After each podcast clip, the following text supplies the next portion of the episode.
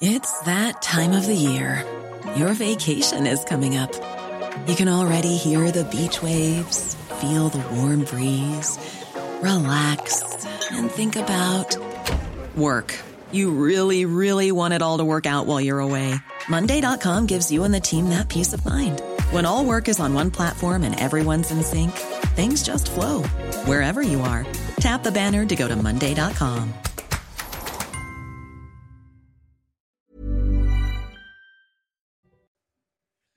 C'est News 5h59, merci d'être avec nous. La matinale, c'est parti à la une ce matin, une nouvelle journée de manifestation contre la réforme des retraites. Aujourd'hui, les principaux leaders syndicaux vont se retrouver à Albi, la ville de Jean Jaurès, où l'on attend plusieurs dizaines de milliers de manifestants. On est allé sur place, bien sûr. Emmanuel Macron s'en prend aux oppositions. Elles ont perdu leur boussole, a dit le président de la République en Conseil des ministres. Gauthier Lebret, avec nous. La réponse de Gérald Darmanin aux dealers au pied des tours de la cité Pablo Picasso à Nanterre. Le ministre de l'Intérieur s'est rendu sur place et les caméras de CNews étaient là avec Sandra Buisson. Vous allez voir. La garde à vue de Pierre Palmade, elle se poursuit ce matin, ainsi que celle de ses deux complices présumés. On va voir quels sont les enjeux de ces prochaines heures. Et puis, un classement humiliant pour la France. Nos fromages ne sont pas parmi les, meilleurs fromages du monde. Et oui, nos fromages, je le répète, ne sont pas parmi les meilleurs fromages du monde. On en parle ce matin dans la matinale. C'est une première. Les leaders syndicaux ne seront pas dans le cortège parisien aujourd'hui pour manifester contre la réforme des retraites. Laurent Berger, Philippe Martinez, entre autres, vont manifester à Albi, dans le Tarn. Une destination qui n'a pas été choisie au hasard, puisque la ville d'Albi est surnommée le pays de Jean Jaurès. C'est à Albi qu'est enterré Jean Jaurès. Oui, alors si pour la commune c'est une manifestation euh, historique qui s'annonce, les commerçants, eux, craignent des débordements. Antoine Estève et Thibault Marcheteau.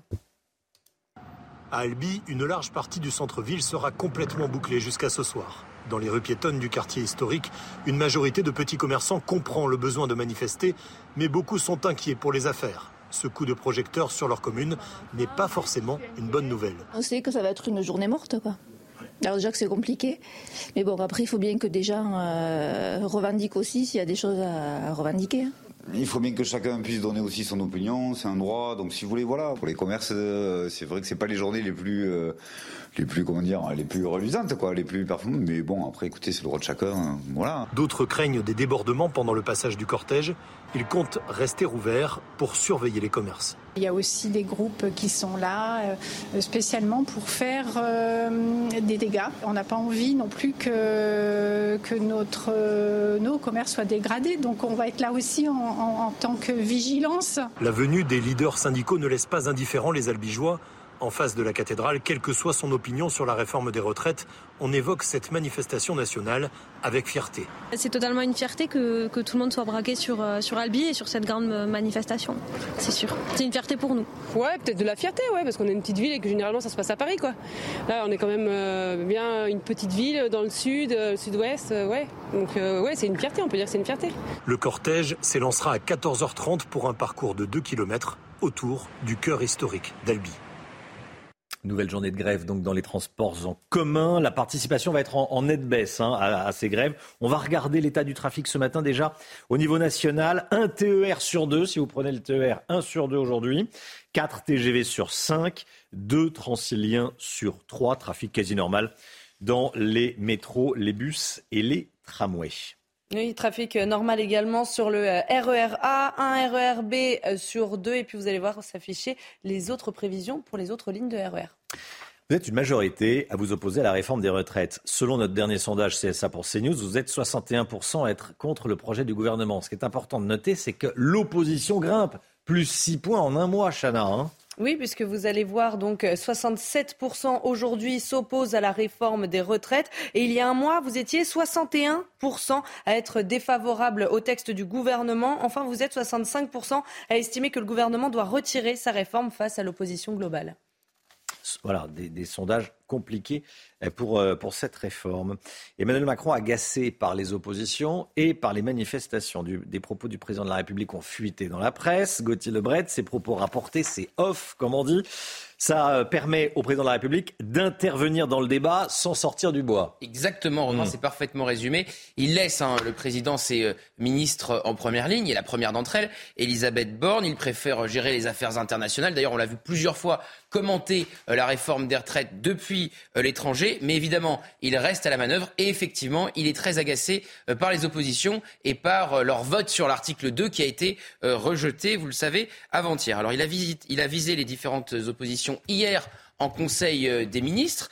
Regardez ce qu'il dit, le président. Ceux qui nous ont demandé d'agir pour le chômage des seniors se sont empressés de voter avec le RN pour supprimer la mesure dédiée. Donc ça, c'est sur l'index senior. Le dépassement crée des effets de trouble. Les oppositions sont perdues, selon le président. La vie des Français et leur décor, leur seule boussole, ce sont les élections.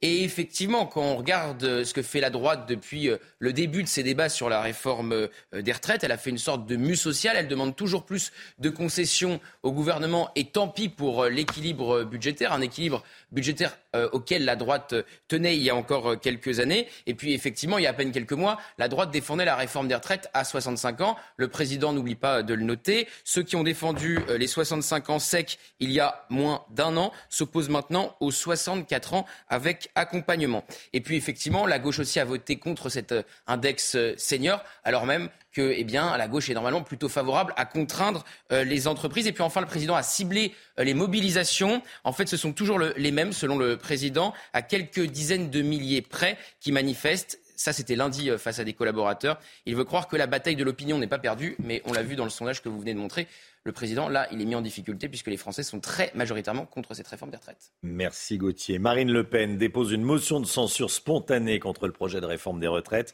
Les débats traînent à l'Assemblée nationale, alors la leader du RN veut créer une sorte de référendum parlementaire. Oui, objectif, donner une chance aux députés euh, opposés au texte d'exprimer leur rejet. Écoutez. Ne pas voter une motion de censure, c'est soutenir le gouvernement. Maintenant, c'est comme ça. La réalité, elle est là. Dans les faits, ne pas voter la motion de censure alors que le gouvernement euh, nous euh, souhaite que nous ne votions, nous ne puissions même pas voter sur ce texte, c'est soutenir le gouvernement. Voilà, elle met les oppositions au pied du mur. Hein. Si vous ne votez pas cette motion, c'est que vous défendez la réforme. Écoutez euh, ce que disent les représentants du PS et des LR. Nous n'avons jamais voté un seul amendement du RN. Nous n'avons jamais accepté de voter une motion du RN. Donc ça ne changera pas. Et la réalité, c'est que Marine Le Pen le sait. Et euh, elle vient, à travers cette motion, simplement masquer le vide sidéral dans lequel elle s'est illustrée avec son groupe depuis le début de ce débat. On a une espèce de, numéro de théâtre euh, du Rassemblement national, il faut encore pour cacher le vide de, leurs propositions. On ne les entend pas dans ce débat. Ils n'ont rien à dire. Donc ils se manifestent uniquement euh, par des pirouettes de, de procédure. Gérald Darmanin répond aux dealers de Nanterre. On vous montrait les images en début de semaine et on était allé euh, sur place, au pied de la cité Pablo Picasso, où les dealers faisaient leur loi et disaient euh, aux habitants, en clair, si vous vous comportez bien avec nous, on se comportera bien avec vous. Oui, vous avez affiché un règlement intérieur sur les murs d'un immeuble et le ministre de l'Intérieur a organisé une opération spéciale avec la CRS 8 hier soir. Écoutez. J'ai été maire de ma commune et quand euh, la rue est sale, euh, il faut la nettoyer. Et euh, ce serait un drôle de maire, celui qui dirait à ses habitants bah, la rue est sale, c'est pas la peine de la nettoyer puisque demain elle sera sale. Il faut la nettoyer tous les jours. C'est ça euh, la police nationale, c'est ça le travail des préfets, des gendarmes. C'est tous les jours d'être présent auprès de la population pour interpeller les criminels, pour interpeller les trafiquants de drogue qui sont des trafiquants de mort. Autant de jours, de semaines, d'années qu'il le faudra, la police de la République sera là pour imposer la loi de la République et pas la loi de la jungle. Pierre Palmade, toujours en garde à vue ce matin. Depuis hier, il répond aux questions des enquêteurs à l'hôpital de Melun. Et ces deux passagers qui ont pris la fuite après euh, l'accident vendredi dernier sont également en garde à vue. Deux victimes sont toujours en réanimation. Le conducteur du véhicule percuté ainsi que son fils de 6 ans qui est actuellement alimenté par une sonde. Kylian Salé. Son état de santé est désormais compatible avec une audition. C'est depuis une chambre de cet hôpital de Melun que Pierre Palmade est interrogé par les enquêteurs. Que faisiez-vous avant Que faisiez-vous pendant Et éventuellement, si la personne ou les personnes ont des souvenirs, qu'avez-vous fait après? Les enquêteurs, leur mission, elle est somme toute assez simple. C'est retracer le déroulement des faits. Les deux autres suspects sont également actuellement entendus. Les enquêteurs misent sur ces gardes à vue pour en savoir davantage sur les heures qui ont précédé le drame. Une confrontation pourrait même avoir lieu.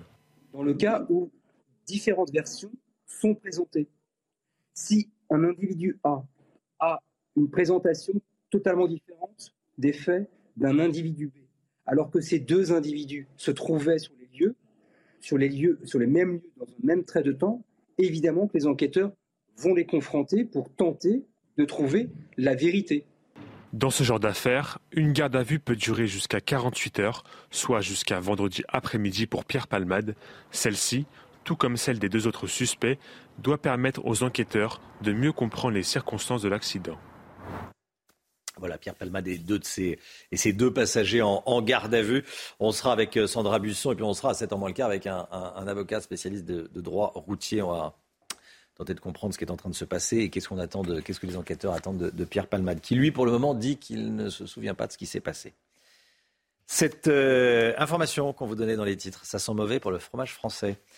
Une étude de Taste Atlas, un guide de cuisine traditionnelle, vient de publier le top 100 des meilleurs fromages du monde. Devinez quoi? La France est absente du top 10. Oui, alors on va regarder ensemble. Parmi les 10 premiers, il y a 8 fromages italiens, un portugais et un polonais. Et le premier fromage français arrive en 13e position. Et c'est le reblochon suivi du comté, 14e. Ça a été acheté par les Italiens. Ah oui, je ne crois pas une seconde. C'est pas possible.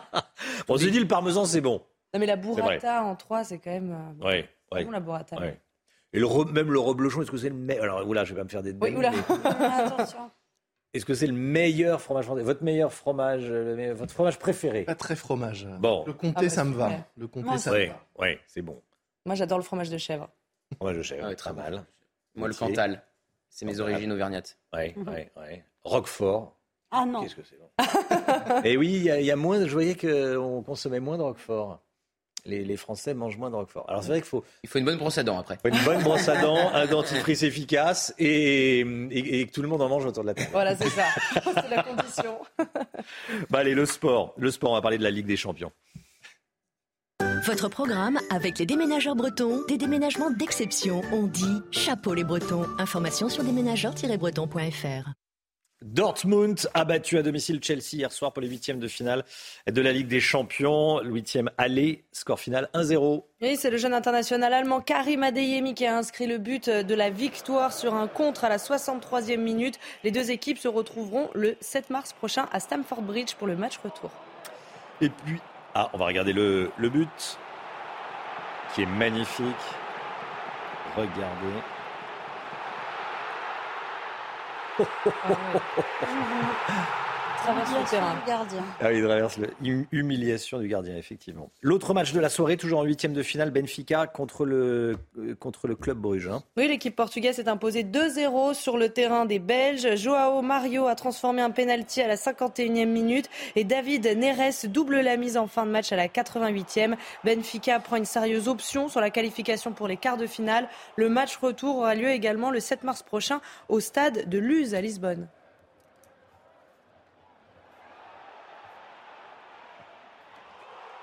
Votre programme avec les déménageurs bretons, des déménagements d'exception. On dit chapeau les bretons. Information sur déménageurs-bretons.fr.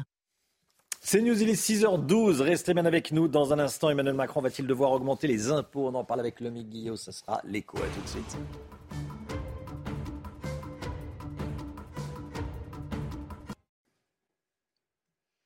Le rappel des titres tout de suite et on commence avec euh, Pierre Palma, toujours en garde à vue ce matin. Depuis hier, il répond aux questions des enquêteurs à l'hôpital de Melun. Ces deux passagers qui ont pris la fuite après l'accident vendredi dernier sont également en garde à vue. Le premier est un Marocain de 33 ans en situation irrégulière en France, inconnu des services de police. Le second est un Français connu pour des affaires de stupéfiants. La France et la Chine unies pour la paix en Ukraine. Le chef de la diplomatie chinoise a rencontré Emmanuel Macron hier à Paris. L'Élysée a annoncé que les deux pays avaient le même objectif, contribuer à la paix en Ukraine dans le respect du droit international. Emmanuel Macron espère que la Chine fasse pression sur la Russie pour qu'elle revienne rapidement à la table des négociations. Et puis cette information de la nuit, la NUPES est en train de retirer massivement ses amendements à la réforme des retraites. Objectif, arriver à l'article 7 sur le report de l'âge de départ à 64 ans avant la fin des débats à l'Assemblée demain soir. La France insoumise en a retiré plus d'un millier et les socialistes 90%. Mais le chemin est encore long puisqu'à minuit, il restait toujours 11 000 amendements au compteur. Dix jours après les séismes en Turquie et en Syrie, les recherches se, poursuivent. Le bilan fait état de près de 40 000 morts. Les sauveteurs se démènent, mais plus les heures passent, plus les survivants se font rares. Et puis, oui, et, puis, on va parler euh, oui, on en parle des animaux aussi. On en parle hein. peu, mais des animaux de compagnie sont également coincés sous les gravats et certains sont sauvés par les euh, secouristes. Michael Dos Santos. Un chien sorti après 200 heures sous les décombres. Un chaton sauvé avec une grue dans un immeuble prêt à s'effondrer. Dans l'enfer du séisme, les secouristes sont intervenus quels que soient les battements de cœur. Certaines ONG, comme ITAP et leur devise Une vie est une vie, en ont fait leur spécialité. L'opportunité d'offrir de belles retrouvailles. A l'inverse, d'autres ont perdu tout espoir, comme ce chien stoïque près de la dépouille de son maître. Restent ceux qui patientent encore, comme ce labrador campé devant chez lui, après plusieurs jours à aboyer. Depuis qu'il est sorti vivant des décombres, ce chien attend son propriétaire. Nous l'avons emmené à un autre endroit, mais il est revenu. Il continue d'attendre ici. Le propriétaire est toujours dans l'immeuble. Ironie du sort, ce chien pourra peut-être remercier l'un de ses congénères. Depuis le tremblement de terre, plusieurs d'entre eux ont été mobilisés pour trouver des survivants. Proteo était l'un des 16 chiens de l'équipe de recherche mexicaine. Il a péri après avoir sauvé deux vies. L'Union européenne a déployé plus d'une centaine de chiens secouristes sur le terrain. À elle seule, la France en compte une dizaine. Voilà, des chiens, des animaux miraculés euh, de ce séisme. C'est une interview qui risque d'énerver l'Elysée. Le Guillaume par l'écho. Dans le magazine Challenge, l'ancien président François Hollande affirme que pour redresser les finances, Emmanuel Macron ne va pas avoir d'autre choix que d'augmenter les impôts. Pourquoi? Oui, c'est vrai que c'est euh, le tabou euh, ultime, hein, l'augmentation des impôts et, des taxes, la chose dont on ne doit pas parler au gouvernement, qu'il ne faut même pas évoquer. Mais comme il faut bien rétablir euh, l'équilibre des comptes, eh bien le gouvernement a pour l'instant choisi de réduire les dépenses. En tout cas, c'est ce qu'affirme Bruno Le Maire, qui doit procéder à une révision, des, revue des dépenses publiques. En clair, vérifier que nos impôts sont bien dépensés à l'euro près et mettre fin au quoi qu'il en coûte. Mais, vous le disiez, François Hollande, interviewé par le magazine Challenge, estime que ça ne sera pas suffisant et qu'il faudra nécessairement augmenter les impôts pour équilibrer les comptes publics, financer la transition énergétique et la réindustrialisation du pays et réussir à repasser sous la barre des 3% de déficit imposés par l'Europe, alors que pour l'instant nous sommes au-delà des 5%. Quels sont les impôts qui risquent d'augmenter? Alors pour euh, l'ancien président, le plus simple, hein, c'est d'augmenter la TVA parce que c'est ce qui rapporte immédiatement un point de TVA de plus. C'est 8 milliards d'euros qui rentrent dans les caisses. Hein. En clair, si on passe de 20 par exemple à 21%. Mais autant dire qu'en ce moment, avec euh, l'inflation, pour les Français, ce serait une mesure tout simplement euh, insupportable et qui ne passerait pas. Fidèle à lui-même, François Hollande suggère donc plutôt d'augmenter la tranche supérieure de l'impôt sur le revenu. En clair, un taxer en priorité les ménages les plus riches. Et puis, il se redit aussi favorable à une taxe sur les super profit via l'introduction, c'est ce qu'il suggère, d'un taux majoré d'impôt sur les sociétés qui engrange des profits exceptionnels. Est-ce que les Français accepteraient ces hausses d'impôts? Je crois que vous avez la réponse. Hein. Ce que dit François Hollande, votre sourire et votre rire, oui. C'est que euh, la réforme des retraites serait mieux passée si on l'avait accompagnée de mesures fiscales pour taxer les, les plus riches. En clair, si on avait montré qu'on ne faisait pas porter les efforts que sur les salariés. Enfin, ça reste quand même à prouver que ça, réussi, ça aurait réussi à convaincre parce que l'idée d'augmenter les impôts est tout sauf populaire. La France est l'un des pays où on est les plus taxés. 47% de la richesse nationale produite en France part dans les impôts et prélèvements. Les Français d'ailleurs ne s'y trompent pas. Ils sont 62% à estimer qu'ils paient trop d'impôts et les 38% qui restent eh bien, sont ceux qui n'en payent pas. Bref, pour paraphraser le titre d'un livre qui lui était consacré, Augmenter les impôts, un ancien président ne devrait pas dire ça. Merci beaucoup, Lomique Guillot. 6h20, restez bien avec nous dans un instant l'automobile avec Pierre Chasseret. Vous apprêtez peut-être à prendre votre voiture. Attention, prenez pas une vélorue avec votre voiture. Et oui, la vélorue, est-ce que vous savez ce que c'est que la vélorue? Bah, C'est une rue dans laquelle on peut se déplacer qu'en vélo. C'est euh, Pierre Chasseret qui va tout nous dire. C'est compliqué à deviner. Du bien, oui, c'était compliqué. Hein ah la devinette était. C'est plus complexe. C'est encore plus compliqué que ça. C'est encore plus compliqué. On a hâte de vous entendre alors. Pierre va tout nous expliquer. À tout de suite. Bon réveil à tous.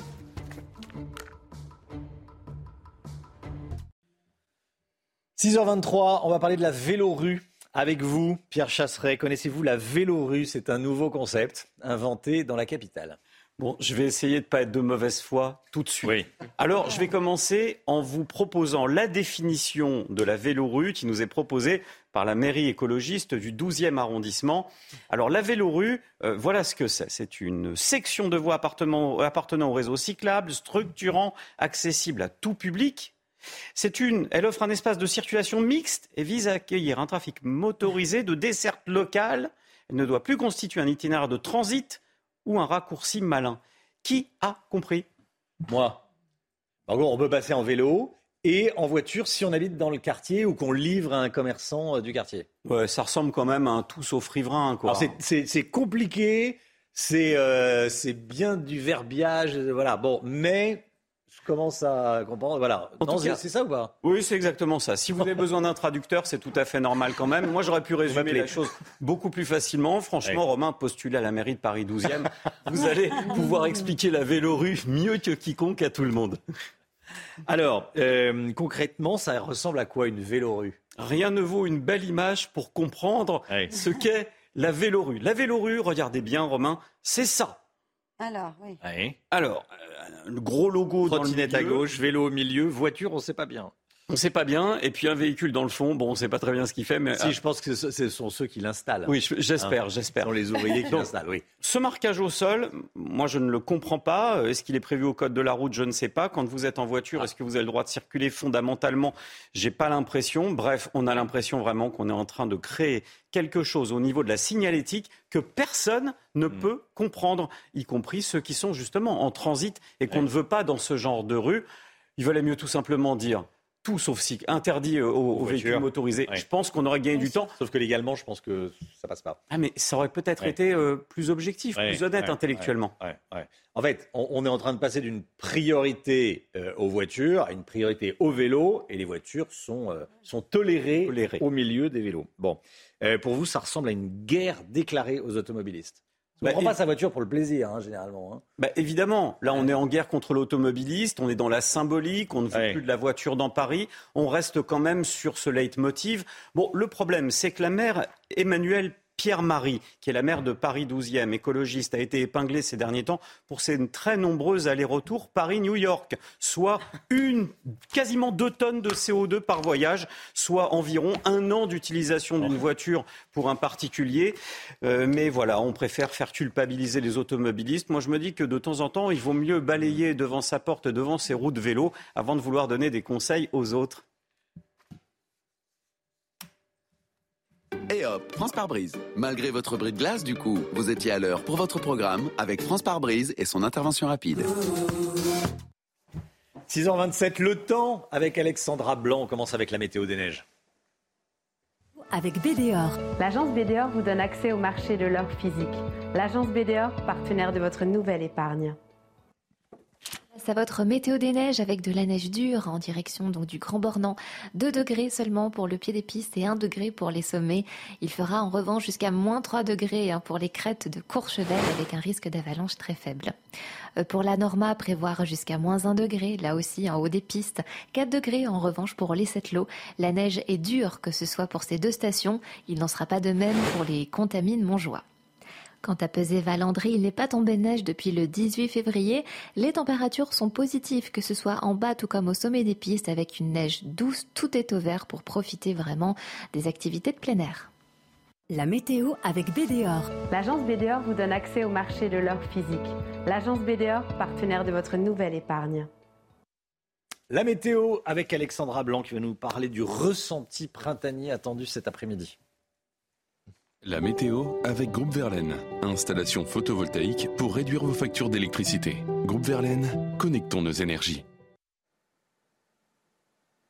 dans le sud-ouest. Euh, c'est ce qui s'est passé hier, Alexandra. Hein. oui, euh, Romain, si je vous dis près de 21 degrés à Cambo-les-Bains dans les Pyrénées-Atlantiques, eh bien regardez, c'est la température relevée hier, 20 degrés, 9, avec des températures printanières à Cambo-les-Bains. On était en moyenne 7 degrés au-dessus des normales de saison, de grande douceur dans le sud-ouest, hein, notamment du côté de Dax ou encore à Bordeaux, avec près de 20 degrés relevés à Bordeaux hier en Gironde. Ce sont des températures vraiment dignes d'un mois de mars et on devrait conserver le même type de conditions météo aujourd'hui. Alors au programme, petite dégradation euh, sur les régions du nord, sur le nord-ouest, avec l'arrivée d'une nouvelle perturbation. On pourrait localement avoir quelques petites gouttes de pluie. C'est plutôt une bonne nouvelle puisque nous n'avons pas eu une seule goutte de pluie depuis le début du mois de février. Nous sommes aujourd'hui le 16 février. Beaucoup de brouillard également en allant vers la Garonne et quelques entrées maritimes autour du golfe du Lion. Mais dans l'après-midi, eh bien, regardez France coupée en deux avec un temps très mitigé euh, sur le nord avec cette perturbation qui va onduler près des côtes de la Manche. Grisaille va redescendre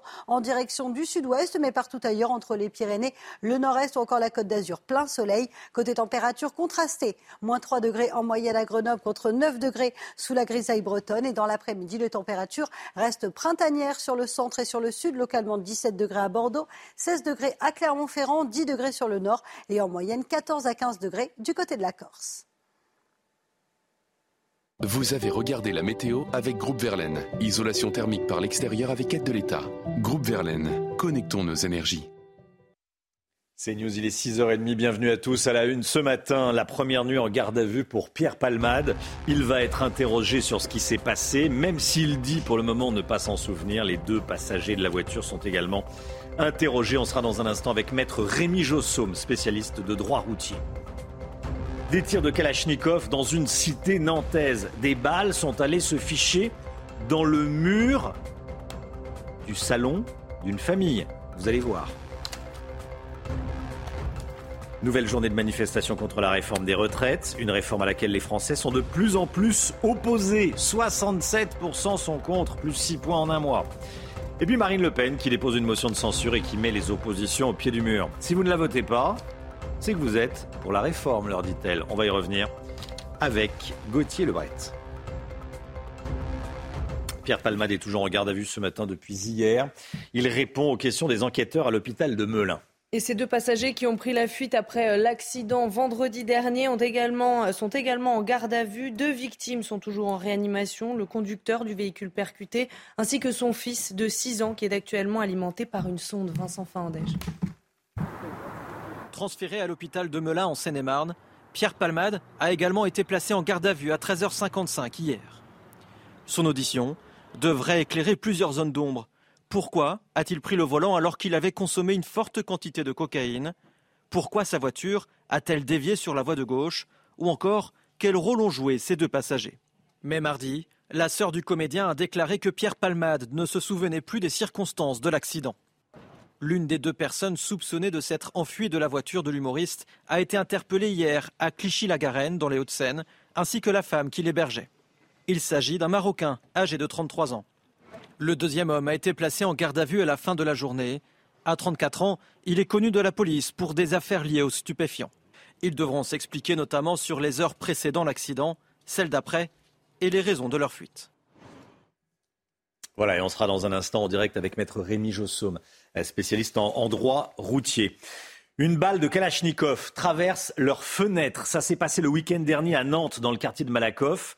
Rongé par le trafic de drogue, une balle perdue s'est logée dans une chambre où trois enfants étaient en train euh, de jouer. Hein. Et la famille demandait son relogement depuis 2014 euh, sans succès. La mère a accepté de témoigner pour CNews et elle nous raconte vivre quotidiennement dans la peur. Vincent Fandège et Amaury Bucco.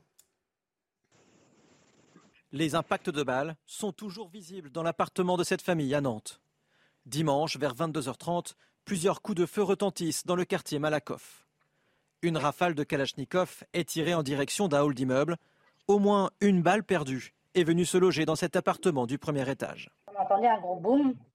Et d'un coup, on entend hurler euh, donc les enfants. Il y avait mon bébé de 18 mois qui était dans la chambre. Euh, deux secondes près, c'était lui qui la recevait dans la balle, dans la tête. J'ai les deux autres enfants de 9 ou 8 ans qui étaient dans le, dans le couloir allongé en train de jouer. Et heureusement, comme disaient les policiers, sinon ils la recevaient aussi dans la tête. Aujourd'hui, cette famille vit dans la peur. Ils dorment tous dans le salon. Au jour d'aujourd'hui, on n'est pas en sécurité. Euh, on est tous les jours dans le salon, allongés presque par terre. Mais les deux chambres de mes enfants, je les ai condamnées par peur. Ma fille a fait un malaise, euh, ils n'ont pas un sommeil, ils crient dans leur sommeil. Ma fille, euh, dès qu'elle entend un bruit, malheureusement, euh, elle se jette par terre. Un logement d'urgence leur a été proposé. Soulagés, les membres de cette famille vont quitter Nantes prochainement. Nouvelle journée de manifestation contre la réforme des retraites. Aujourd'hui, les leaders syndicaux seront à Albi.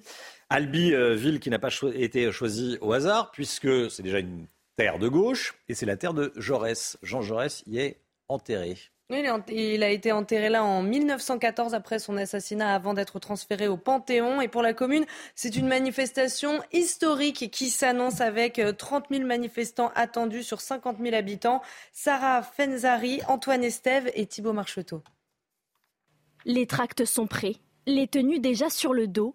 Philippe Martinez ou encore Laurent Berger, des invités de marque attendus dans cette petite ville d'Occitanie. J'étais ravie, enchantée, parce qu'enfin, on est reconnu, on est entendu. Et euh, voilà, donc le cœur de, le cœur de la France euh, va pouvoir euh, crier haut et fort sa colère. Et c'est toute une ville qui est mobilisée pour cette manifestation qu'ils espèrent mémorable. Samedi dernier, les syndicats avaient recensé plus de 20 000 personnes dans les rues d'Albi. Cette fois, plus que jamais, ils seront au rendez-vous. Euh, on a affaire à un mouvement qui touche toutes les catégories de la population. C'est-à-dire que euh, les mobilisations ne sont pas seulement des mobilisations des grandes villes, mais ce sont des mobilisations euh, des villes moyennes, des petites villes, du milieu rural. et les affluences aux manifestations à Albi sont tout à fait considérables. Hein. Les leaders syndicaux, eux, n'ont pas choisi Albi par hasard. Symbole pour toute la gauche, c'est la ville de Jean Jaurès, fervent défenseur des travailleurs. Albi, c'est le pays de Jaurès, c'est aussi euh, le pays des, mines de Carmont où il y a eu d'innombrables luttes. Et les vacances scolaires n'ont pas encore commencé à Albi, un facteur non négligeable qui devrait garantir une mobilisation conséquente. Au moins 30 000 personnes sont attendues aujourd'hui. Et regardez ce sondage, hein. vous êtes de plus en plus nombreux à vous opposer à cette réforme. Plus 6 points depuis un mois dans la contestation. 67% des Français sont contre la réforme des retraites les deux tiers des Français sont contre cette, cette réforme. 65% des Français estiment que le gouvernement doit retirer sa réforme face à l'opposition, euh, l'opposition globale, face à l'opposition. Bon. Euh, ça marche pas. Hein. La pédagogie, ça marche pas, Gauthier Lebret. Ah non, c'est clairement euh, l'échec de la pédagogie. Plus le gouvernement parle, plus les Français sont sceptiques et opposés à cette réforme. Alors effectivement, il y a eu l'épisode des femmes où les membres du gouvernement se sont euh, opposés. Puis il y a eu l'épisode aussi euh, des euh, seniors. Et enfin, récemment, là, on a eu l'épisode sur les 1200 euros de pension minimale. On nous a dit dans un premier temps, ça va concerner 1 800 000 personnes. Que nenni, ça va concerner 250 000 personnes qui sont déjà retraitées et 40 000 nouveaux retraités par an. On est bien loin du million 800 000. Et enfin, il y a effectivement aussi les carrières longues. On n'y comprend plus grand-chose. Elisabeth Borne a donc dit que les personnes qui ont commencé à 17 ans pourront cotiser 40 43 ans et pas 44 ans, mais ça ne sera pas le cas pour les personnes qui ont commencé par rapport euh, eh bien, à 16 ans. Donc vous voyez, vous avez commencé plus tôt que les autres, ben, vous avez cotisé une année de plus que les autres. Donc effectivement, le gouvernement euh, a bien eu du mal à faire passer sa réforme auprès des Français et à l'expliquer. Hmm. Et donc les Français sont de plus en plus opposés à cette réforme. Et puis il y a un nouveau rapport au travail. Les Français ne mettent pas le travail euh, en, numéro un de leurs priorités, de moins en moins. Donc, bah, on leur dit, vous allez travailler euh, deux ans de plus. Bah, non, il y, a un vrai problème. Alors que le, chômage recule, c'est une bonne nouvelle. Euh, euh, le gouvernement a comme objectif le plein emploi. Est-ce qu'il n'est pas à côté de la plaque avec cet objectif c'est qu'on se demande, enfin, le fait d'annoncer de, de, travailler deux ans de plus, c'est pas le sujet qui motive et qui mobilise euh, les, Français. Oui. Mais oui, il y a une vingtaine d'années, euh, le travail c'était euh, une des priorités. Le chômage baissait. on en parlait avec Jérôme Fourquet hier. C'était Laurence Ferrari qui l'a interrogé et qui disait bah, maintenant le travail c'est plus numéro un. Donc le gouvernement est en train de vendre comme une, une, réforme des retraites. Il faut travailler plus. Le plein emploi également.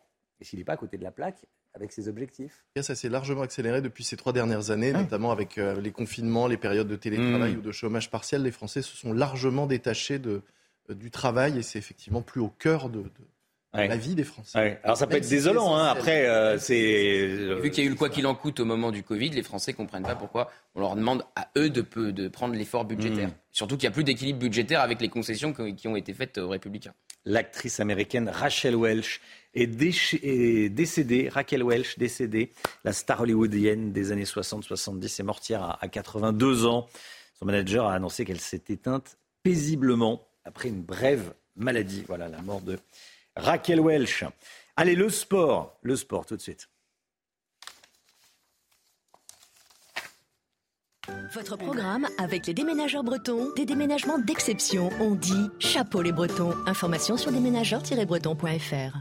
Manchester City s'est imposé hier soir face à Arsenal en première ligue. Hein. Oui, pour cette douzième journée, les Sky Blues ont frappé fort en remportant leur match 3 buts à 1 à l'Emirates Stadium. Et c'était très serré puisque les deux entraîneurs se connaissent par cœur. Manchester City, le champion en titre, dépasse les Gunners au classement général. Les deux équipes ont 51 points.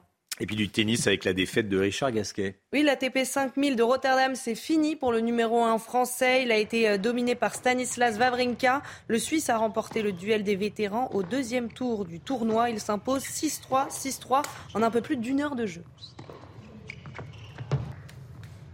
C'était votre programme avec les déménageurs bretons, des déménagements d'exception. On dit chapeau les bretons. Information sur déménageurs-bretons.fr.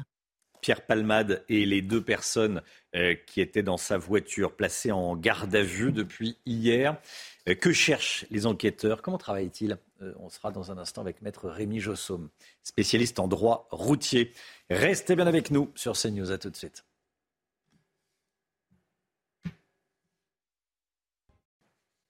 « 6h42, merci d'être avec nous. Tout d'abord, le rappel des titres avant d'être en direct avec Maître Rémi Jossaume.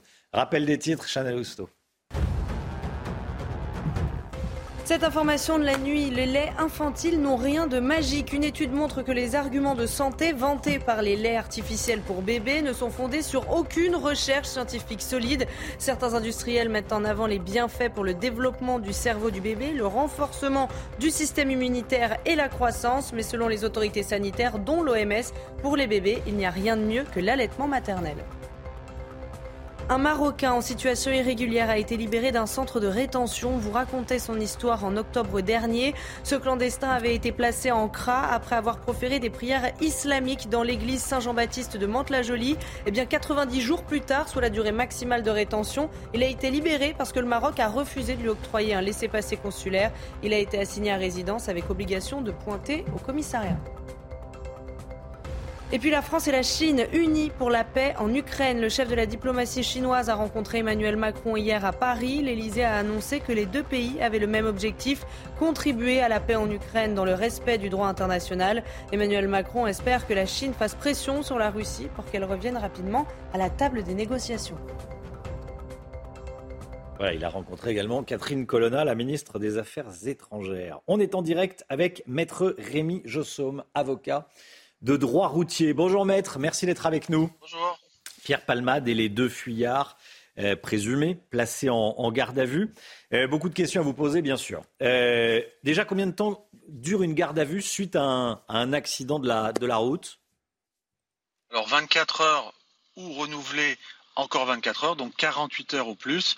Vraisemblablement, nous nous dirigeons vers cette durée-là, dans ce dossier-là, en raison de certaines questions qui sont toujours euh, en suspens. On se dirige vers 48 heures, donc jusqu'à euh, demain, demain début d'après-midi pour Pierre Palmade. Oui, très vraisemblablement, avec par la suite un, déferment et une présentation devant un juge d'instruction. Un juge d'instruction, d'accord. Et c'est le juge d'instruction qui décidera si Pierre Palmade est ou non mis en examen, si Pierre Palmade est ou non incarcéré. Alors, à la suite de cette mise en examen euh, très probable, le juge d'instruction va saisir un autre juge qui s'appelle le juge des libertés et qui va statuer sur un contrôle judiciaire, c'est-à-dire la personne reste libre avec des euh, contraintes et avec euh, une surveillance par l'autorité judiciaire ou bien une incarcération le temps de l'instruction du dossier. Hmm. Alors, Pierre Palmade semble dire pour le moment qu'il ne se souvient de rien. Est-ce que ça arrive souvent?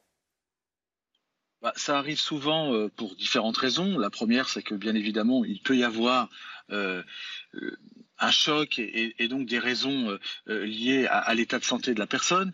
Et puis, il y a aussi peut-être, je ne sais pas si dans ce dossier ça sera le cas, mais une stratégie, c'est-à-dire qu'avant de donner bah, des réponses précises à des questions, encore une fois, qui restent en suspens, on organise sa défense et dans un premier temps, euh, le silence euh, euh, est, de mise et peut-être la meilleure stratégie dans un premier temps. Ah oui, le silence peut être une, stratégie de, défense.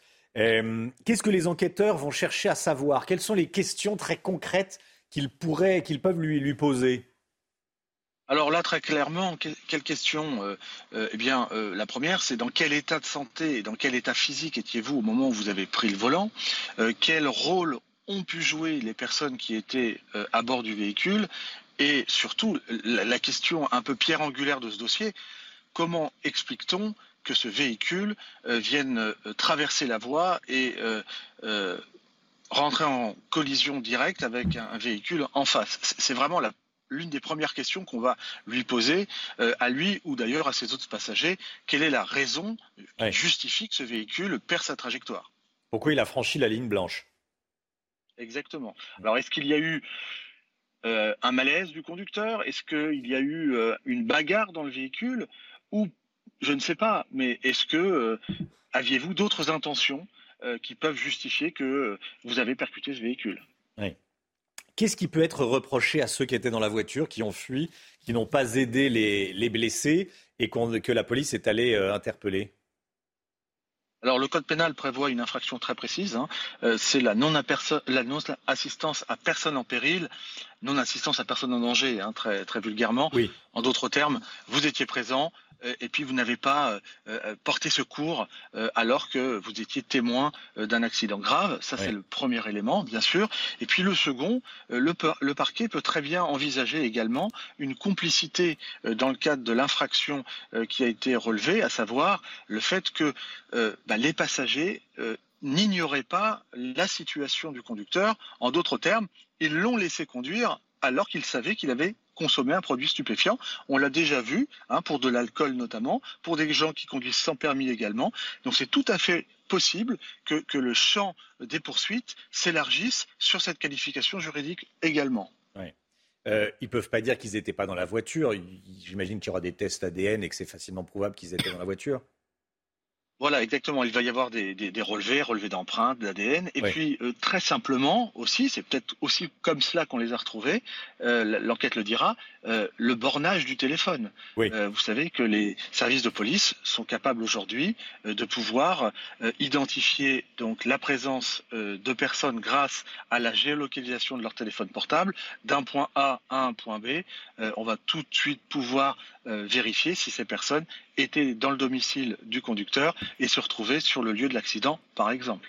Maître Jossaume, une dernière question. Les victimes de, Pierre Palmade, euh, de l'accident, euh, ont, peur que sa notoriété lui permette de, j'utilise la, formule consacrée, de, s'en sortir. Bon, euh, qu'est-ce que vous en dites?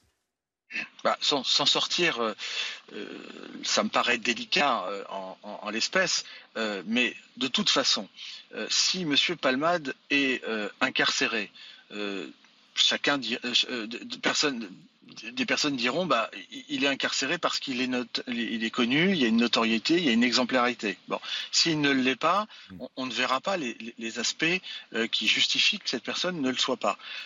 bon, il faut, bien comprendre que le principe, hein, bien sûr, en droit français, c'est que la liberté est la règle. Bon, la détention, euh, c'est encadré par la loi, c'est notamment pour éviter la réitération de l'infraction, euh, la fuite de la personne, euh, éviter aussi une pression sur les témoins ou une concertation entre les différents acteurs. Bon, il y a son état de santé qui est très important. Il y a le fait que, bien qu'il soit connu pour des problématiques d'addiction, il est primo-délinquant, c'est-à-dire qu'il n'est pas connu pour avoir commis euh, euh, de multiples infractions au code de la route. Euh, donc il peut être mis en détention dans le cadre d'une incarcération avec une hospitalisation. Il y a des établissements qui, le permettent. et puis il y a aussi la possibilité qu'il soit sous le contrôle de la justice avec des obligations très strictes, notamment l'obligation évidemment de, de, se présenter auprès des services de police, l'interdiction de conduire, avec à peu près les mêmes obligations. Mais je le dis, je le répète, la justice ne travaille pas et ne doit pas travailler en raison de l'exemplarité euh, qu'elle devrait euh, afficher euh, ou sous le coup de l'émotion. Voilà, la justice, elle est assez froide, elle applique un texte qui est prévu dans le code de procédure pénale et dans le code pénal, et M. Palman n'est pas en dessous de la loi, mais il n'est pas non plus au-dessus de la loi. Merci beaucoup, Maître Josso. Merci d'avoir été en direct avec nous. Merci à vous. Sur CNews, dans un instant, Sandra Buisson, euh, tous les détails sur l'enquête Les, informations de Sandra, Sandra Buisson, du service police-justice de, de, CNews, dans le journal de 7h. 6h51, bon réveil à tous. Dans un instant, la politique, avec Marine Le Pen, qui met les oppositions euh, dans l'embarras en déposant une motion de censure. A tout de suite. La politique avec vous, Gauthier Lebret. Marine Le Pen a déposé une motion de censure contre le gouvernement en plein débat sur la réforme des retraites.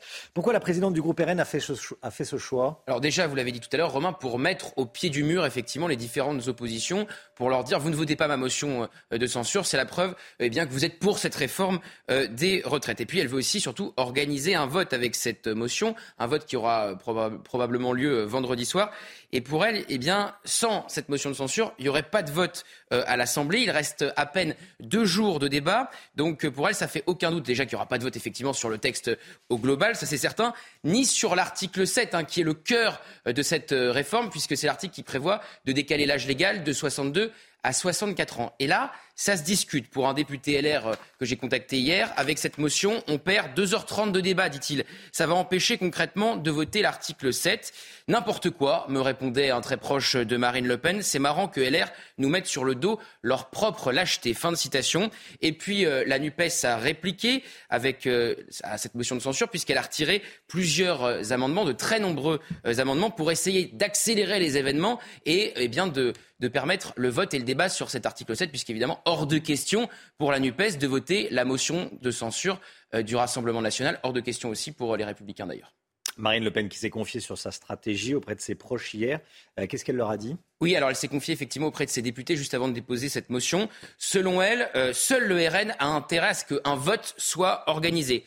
Renaissance et la NUPES pourront euh, se rejeter la responsabilité de l'obstruction, euh, parce que la NUPES a déposé, vous le savez, des milliers d'amendements, et parce que euh, la majorité utilise le 47.1 pour limiter le nombre de jours de débat. Et les républicains, eh bien, ça leur permet de ne pas s'associer à ce texte sans se renier s'il n'y a pas de vote. Alors, quelles sont les chances pour cette motion de censure d'aboutir? Eh bien, absolument nul, Romain, puisque je vous le disais, hors de question pour la NUPES euh, de voter euh, cette motion de censure du RN. Et d'ailleurs, pareil euh, pour les Républicains, même pour ceux qui s'opposent à cette réforme des retraites, qui sont sur la ligne, vous savez, d'Aurélien Pradier. Ils auront piscine. Un député me confiait hier que vendredi, sa journée serait partagée entre une remise de médailles et un concours de Miss dans sa circonscription. Ça sert à rien, dit-il. Laissons tranquillement le gouvernement déposer son 49-3. Là, on pourra discuter. Là, on pourra discuter. Tiens, tiens, c'est intéressant. Ça veut dire que certains LR pourraient pourquoi pas franchir le cap d'une motion de censure si le gouvernement euh, passe en force. Aurélien Pradier l'avait d'ailleurs euh, déjà dit. Affaire à suivre donc. Merci beaucoup Gauthier Lebret, 8h15. Olivier Dussopt, le ministre du Travail, qui porte cette, euh, cette réforme des retraites, sera l'invité de Laurence Ferrari. Olivier Dussopt dans la matinale, 8h15. Soyez là si vous le pouvez, bien sûr. 6h57, dans un instant, euh, on ira à Albi. Albi, euh, où vont défiler tous les leaders syndicaux aujourd'hui à l'épicentre de cette nouvelle journée de grève et de manifestation contre la réforme des retraites. Et puis évidemment, les dernières informations concernant l'enquête sur Pierre Palmade. Mais tout d'abord, le temps, Alexandra Blanc. Avec Groupe Verlaine, installation photovoltaïque pour réduire vos factures d'électricité. Groupe Verlaine, connectons nos énergies. La météo, Alexandra Blanc, avec cette journée de jeudi marquée par un changement de temps sur le nord du pays.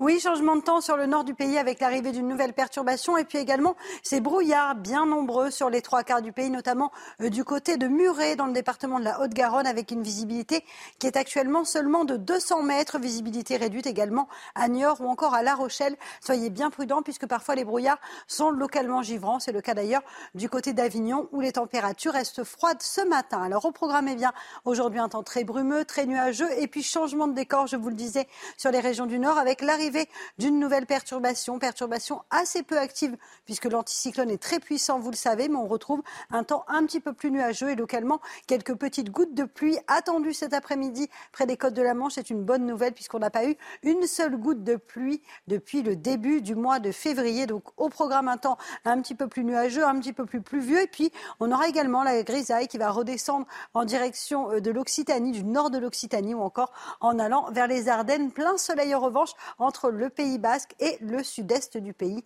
en passant également par la Bourgogne et le Lyonnais. Les températures contrastées 9 degrés sous les nuages de Bretagne avec 9 degrés à Brest contre moins 3 degrés au Puy-en-Velay. Puis dans l'après-midi, les températures restent printanières dans le sud. Et oui, regardez, 17 degrés à Bordeaux, 16 degrés du côté de Clermont-Ferrand. Vous aurez en moyenne 12 degrés à Paris, 13 degrés en Bretagne et en moyenne 15 degrés sous le soleil de Marseille. Vous avez regardé la météo avec Groupe Verlaine. Isolation thermique par l'extérieur avec aide de l'État. Groupe Verlaine, connectons nos énergies. 6h59, bon réveil à tous. Merci d'être là, merci d'être avec nous à la une ce matin. La nouvelle journée de manifestation contre la réforme des retraites aujourd'hui. Les principaux leaders syndicaux vont se retrouver à Albi où l'on attend plusieurs dizaines de milliers de manifestants. On est sur place, bien sûr. Emmanuel Macron s'en prend aux oppositions. Elles ont perdu leur boussole, les oppositions, a dit le président de la République en Conseil des ministres hier après-midi. On va y revenir. La garde à vue de Pierre Palmade se poursuit ce matin, ainsi que celle de ses deux acolytes. On va voir quels sont les enjeux de ces prochaines heures avec Sandra Buisson. Et puis ce matin, on va parler de réseaux cyclables avec Pierre Chasseret, qui va nous expliquer ce que sont, ce que sont les vélorues une nouvelle invention. C'est une première. Les leaders syndicaux ne seront pas dans le cortège parisien aujourd'hui, mais à Albi dans le Tarn. Une destination qui n'a bien sûr pas été choisie au hasard. Albi, la ville de Jean Jaurès. Oui, c'est là qu'il a été enterré en 1914 après son assassinat, avant d'être transféré au Panthéon. Alors si pour la, si pour la commune c'est une manifestation euh, historique qui s'annonce, les commerçants, eux, craignent des débordements. Antoine Estève et Thibault Marcheteau. À Albi, une large partie du centre-ville sera complètement bouclée jusqu'à ce soir. Dans les rues piétonnes du quartier historique, une majorité de petits commerçants comprend le besoin de manifester, mais beaucoup sont inquiets pour les affaires. Ce coup de projecteur sur leur commune n'est pas forcément une bonne nouvelle. On sait que ça va être une journée morte, quoi. Alors déjà que c'est compliqué, mais bon après il faut bien que des gens euh, revendiquent aussi s'il y a des choses à revendiquer. Il faut bien que chacun puisse donner aussi son opinion, c'est un droit. Donc si vous voulez, voilà, pour les commerces, euh, c'est vrai que c'est pas les journées les plus, euh, les plus comment dire, les plus reluisantes, quoi, les plus performantes. Mais bon, après, écoutez, c'est le droit de chacun, hein, voilà. D'autres craignent des débordements pendant le passage du cortège. Ils comptent rester ouverts pour surveiller les commerces. Il y a aussi des groupes qui sont là euh, spécialement pour faire euh, des dégâts. On n'a pas envie non plus que, notre, euh, nos commerces soient dégradés. Donc on va être là aussi en tant que vigilance. La venue des leaders syndicaux ne laisse pas indifférents les albigeois en face de la cathédrale, quelle que soit son opinion sur la réforme des retraites, on évoque cette manifestation nationale avec fierté. C'est totalement une fierté que, tout le monde soit braqué sur, euh, sur Albi et sur cette grande manifestation, c'est sûr. C'est une fierté pour nous. Ouais, peut-être de la fierté, ouais, parce qu'on est une petite ville et que généralement ça se passe à Paris, quoi. Là, on est quand même euh, bien une petite ville dans le sud, euh, le sud-ouest, ouais. Donc, ouais, c'est une fierté, on peut dire que c'est une fierté. Le cortège s'élancera à 14h30 pour un parcours de 2 km autour du cœur historique d'Albi. Voilà, et soyez bien là à 8h15 si vous le souhaitez, bien sûr. Olivier Dussopt, le ministre du Travail, sera l'invité de Laurence Ferrari. Olivier Dussopt, qui porte cette réforme des retraites, a choisi CNews pour parler ce matin. Il sera l'invité de Laurence à 8h15. Pierre Palmade, toujours en garde à vue ce matin. Depuis hier, il répond aux questions des enquêteurs à l'hôpital de Melun. Ces deux passagers qui avaient pris la fuite après l'accident plutôt que d'aider les, les, blessés sont également en garde à vue, Chana. Hein. Et deux victimes sont toujours euh, en réanimation ce matin. Le conducteur du véhicule percuté ainsi que son fils de 6 ans qui est actuellement alimenté par une sonde. Kylian Salé. Son état de santé désormais compatible avec une audition, c'est depuis une chambre de cet hôpital de Melun que Pierre Palmade est interrogé par les enquêteurs. Que faisiez-vous avant? Que faisiez-vous pendant? Et éventuellement, si la personne ou les personnes ont des souvenirs, qu'avez-vous fait après Les enquêteurs, leur mission, elle est somme toute assez simple, c'est retracer le déroulement des faits. Les deux autres suspects sont également actuellement entendus. Les enquêteurs misent sur ces gardes à vue pour en savoir davantage sur les heures qui ont précédé le drame. Une confrontation pourrait même avoir lieu. Dans le cas où différentes versions sont présentées, si un individu A a une présentation totalement différente des faits d'un individu B, alors que ces deux individus se trouvaient sur les lieux, sur les lieux, sur les mêmes lieux dans un même trait de temps, évidemment que les enquêteurs vont les confronter pour tenter de trouver la vérité. Dans ce genre d'affaires, une garde à vue peut durer jusqu'à 48 heures, soit jusqu'à vendredi après-midi pour Pierre Palmade. Celle-ci, tout comme celle des deux autres suspects, doit permettre aux enquêteurs de mieux comprendre les circonstances de l'accident. Voilà, qu'est-ce qu'on sait des deux individus qui ont fui, qui ont été rattrapés par la police, interpellés eh, On a des informations. Sandra Buisson sera avec nous dans, un instant. Vous êtes de plus en plus nombreux à vous opposer à la réforme des retraites. C'est notre sondage CSA eh, pour CNews qui le dit. Regardez ces chiffres. 67% des Français sont contre le projet du gouvernement. Il n'était que, entre guillemets, 61% il y a un mois. Donc plus 6 points en quelques semaines. Dans l'opposition à ce, euh, à ce projet. Et puis, vous êtes 65% à estimer que le gouvernement doit retirer sa réforme euh, face à, à l'opposition. 65%. Et Emmanuel Macron, dans ce contexte, se dit agacé par les oppositions et par les manifestations des propos du président de la République qui ont opportunément, j'allais dire, bien sûr, fuité dans la presse. Gauthier Lebret, qu'est-ce que dit exactement Emmanuel Macron? Vous savez que Emmanuel Macron, euh, il laisse ses ministres en première ligne depuis le début euh, de, des débats sur cette réforme des retraites. Il intervient depuis euh, l'étranger d'ailleurs sur cette réforme. Il préfère gérer les affaires internationales, mais évidemment, il reste à la manœuvre. Il a été très agacé en fait, le président de la République, par le vote des oppositions contre l'article 2 sur l'index senior, qui a donc été rejeté euh, avant-hier. Voilà ce qu'il a dit en Conseil des ministres hier. Ceux qui nous ont demandé d'agir pour le chômage des seniors se sont empressés de voter avec le RN pour, pour supprimer la mesure dédiée. Ça, ça vise les républicains et euh, la gauche. Le dépassement, il ajoute le dépassement crée des, crée des effets de trouble. Les oppositions sont perdues. La vie des Français et leur décor, leur seule boussole, ce sont euh, les élections. Vous voyez qui tapent fort. Parce qu'en en fait, quand effectivement la droite, si vous voulez, fait sa mue sociale après avoir été longtemps pour la réforme des retraites à euh, 65 ans et aujourd'hui elle demande toujours plus de concessions euh, au gouvernement, quitte à perdre l'équilibre budgétaire, alors que la boussole de la droite a été pendant tout un temps cet équilibre budgétaire. Vous voyez donc le président qui rappelle que la droite a été pour 65 ans euh, sec, euh, dit-il. Et puis la gauche a aussi rejeté cet index senior, alors que d'habitude, eh bien la gauche est favorable à des euh, mesures qui veulent contraindre, euh, qui visent à contraindre les euh, entreprises. Et puis enfin, il a ciblé les mobilisations. Évidemment, ça nous intéresse dans cette nouvelle journée de manifestation. Pour le président, ce sont toujours les mêmes qui manifestent à quelques dizaines de milliers euh, près. Ça, c'était lundi euh, face à des collaborateurs selon le Canard enchaîné. Il veut croire en fait le président que la bataille de l'opinion n'est pas perdue, mais on vient de le voir avec notre sondage. Plus le gouvernement parle, plus les Français sont contre cette réforme. Donc la bataille de l'opinion, pour le moment, pour le président, elle est largement perdue. Le sénateur Les Républicains, Roger Carucci, interpelle la ministre de la Culture, Rima Abdul-Malak, qui a tenu des propos, vous le savez, menaçants sur C8 et, et CNews. Écoutez cet échange, c'était hier après-midi au Sénat. Madame la ministre, j'aimerais, devant la représentation nationale, que vous nous rappeliez votre définition personnelle de l'expression totalement indépendante du gouvernement. À aucun moment, je n'ai euh, commenté une décision de l'ARCOM. À aucun moment, je n'ai fait d'appréciation sur le travail de l'ARCOM. Qu'est-ce qui fait peur? Où sont les menaces? Est-ce que si rappeler le cadre de la loi fait peur, j'ai envie de poser la question à ceux qui se sentent menacés. Qu'est-ce qui vous fait peur? Quand vous dites, Madame la ministre, éventuellement, je ne dis pas que vous affirmez, en 2025, l'ARCOM pourrait retirer l'agrément. Non, je suis désolé de vous dire, retirer, quand vous dites que l'ARCOM pourrait retirer, si cela continue, l'agrément aux chaînes en question, vous interférez avec les décisions de l'ARCOM. Voilà, échange hier après-midi au Sénat entre la ministre et euh, Roger Carucci, sénateur Les Républicains. Roger Carucci qui connaît parfaitement ces dossiers, bien sûr. On va parler de la Ligue des Champions tout de suite. Votre programme avec les déménageurs bretons, des déménagements d'exception. On dit chapeau les bretons. Information sur déménageurs-bretons.fr. Dortmund a battu à domicile Chelsea hier soir pour les huitièmes de finale. Oui, score final 1-0. C'est le jeune international allemand Karim Adeyemi qui a inscrit le but de la victoire sur un contre à la 63e minute que vous allez voir dans un instant. Les deux équipes se retrouveront le 7 mars prochain à Stamford Bridge pour le match retour. Et on regarde le but. Et on regarde le but Quel de but. Karim Adeyemi. Et le voilà, magnifique but.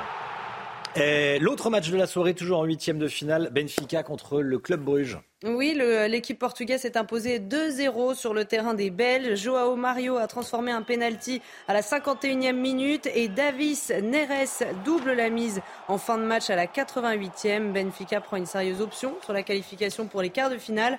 Le match retour aura également lieu le 7 mars prochain au stade de Luz à Lisbonne. C'était votre programme avec les déménageurs bretons, des déménagements d'exception. On dit chapeau les bretons. Information sur déménageurs-bretons.fr. C'est News, il est 7h09. Restez bien avec nous dans un instant. L'enquête sur euh, Pierre Palmade. Pierre Palmade, toujours en garde à vue ce matin avec les deux personnes qui étaient avec lui en, voiture, qui, sont suspectées de l'être. En tout cas, Sandra Buisson, les toutes dernières informations avec nous. Sandra, restez bien sur CNews. À tout de suite. C'est News, il est 7h13. On va euh, revenir sur l'enquête sur l'accident impliquant, causé par Pierre Palmade. Pierre Palmade qui est toujours en garde à vue ce matin. Depuis hier, Pierre Palmade répond aux questions des enquêteurs à l'hôpital de Melun. Et on est avec Sandra Buisson. Bonjour Sandra, journaliste police-justice de, CNews bien sûr.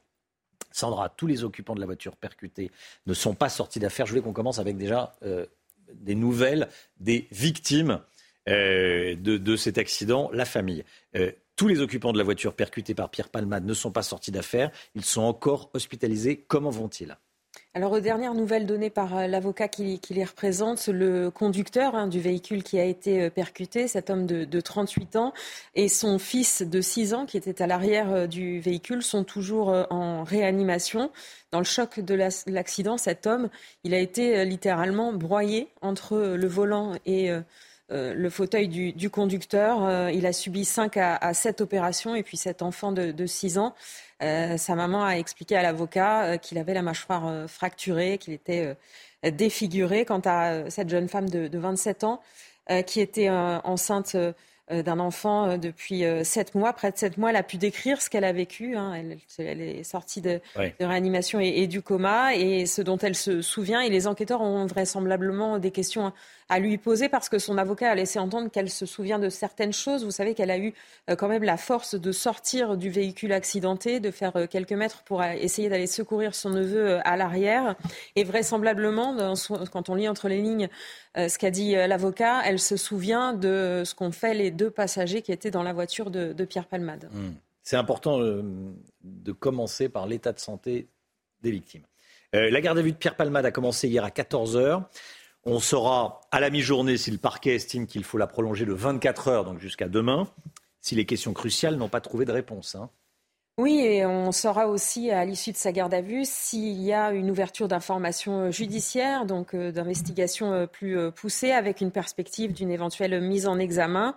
alors on sait qu'il avait expliqué après son réveil à sa sœur qu'il ne se souvenait pas de l'accident en lui-même. Peut-être pourra-t-il expliquer aux, enquêteurs les heures qui ont précédé le choix qu'il a fait euh, ce vendredi-là de, prendre euh, le volant alors qu'il avait consommé euh, une importante quantité de, cocaïne. Qu'est-ce qu'il a consommé d'autre comme drogue? On sait que dans la voiture, il n'y a pas eu de, stupéfiants de, retrouver. Qu'est-ce qu'il allait chercher? Et surtout, pourquoi a-t-il déboîté pour aller s'encastrer dans le véhicule qui arrivait en, sens inverse? Est-ce qu'il y a eu un problème technique sur la voiture? Alors à première vue, euh, il n'y en avait pas, mais euh, les expertises en accidentologie euh, vont être menées. Est-ce qu'il a été distrait? Est-ce que les passagers qui étaient dans son véhicule ont un rôle à jouer sur ce changement de, trajectoire? Est-ce que c'est simplement la cocaïne qui a modifié sa, vigilance dramatiquement ce soir-là? De leur côté, les deux hommes qui étaient dans son véhicule au moment de l'accident sont eux aussi entendus par Les explications peuvent être déterminantes. Leurs explications oui, et on saura pour euh, l'homme qui a été placé en garde à vue hier matin, on devrait savoir dans la matinée si cette garde à vue est prolongée, hein, puisqu'il a été interpellé euh, aux aurores euh, hier matin. lui, il a été interpellé à Clichy-la-Garenne, il a 33 ans, marocain en situation irrégulière et inconnu des services de police. L'autre suspect qui, lui, s'est rendu hier euh, dans l'après-midi au commissariat de, Melun à 34 ans, euh, français, mais il est connu pour euh, des délits liés aux stupéfiants. Alors, des profils pour l'un, sans papier pour l'autre, connus de la police, qui peuvent éclairer le choix tragique qu'ils ont fait vendredi soir de prendre la fuite au lieu de, porter secours aux, victimes.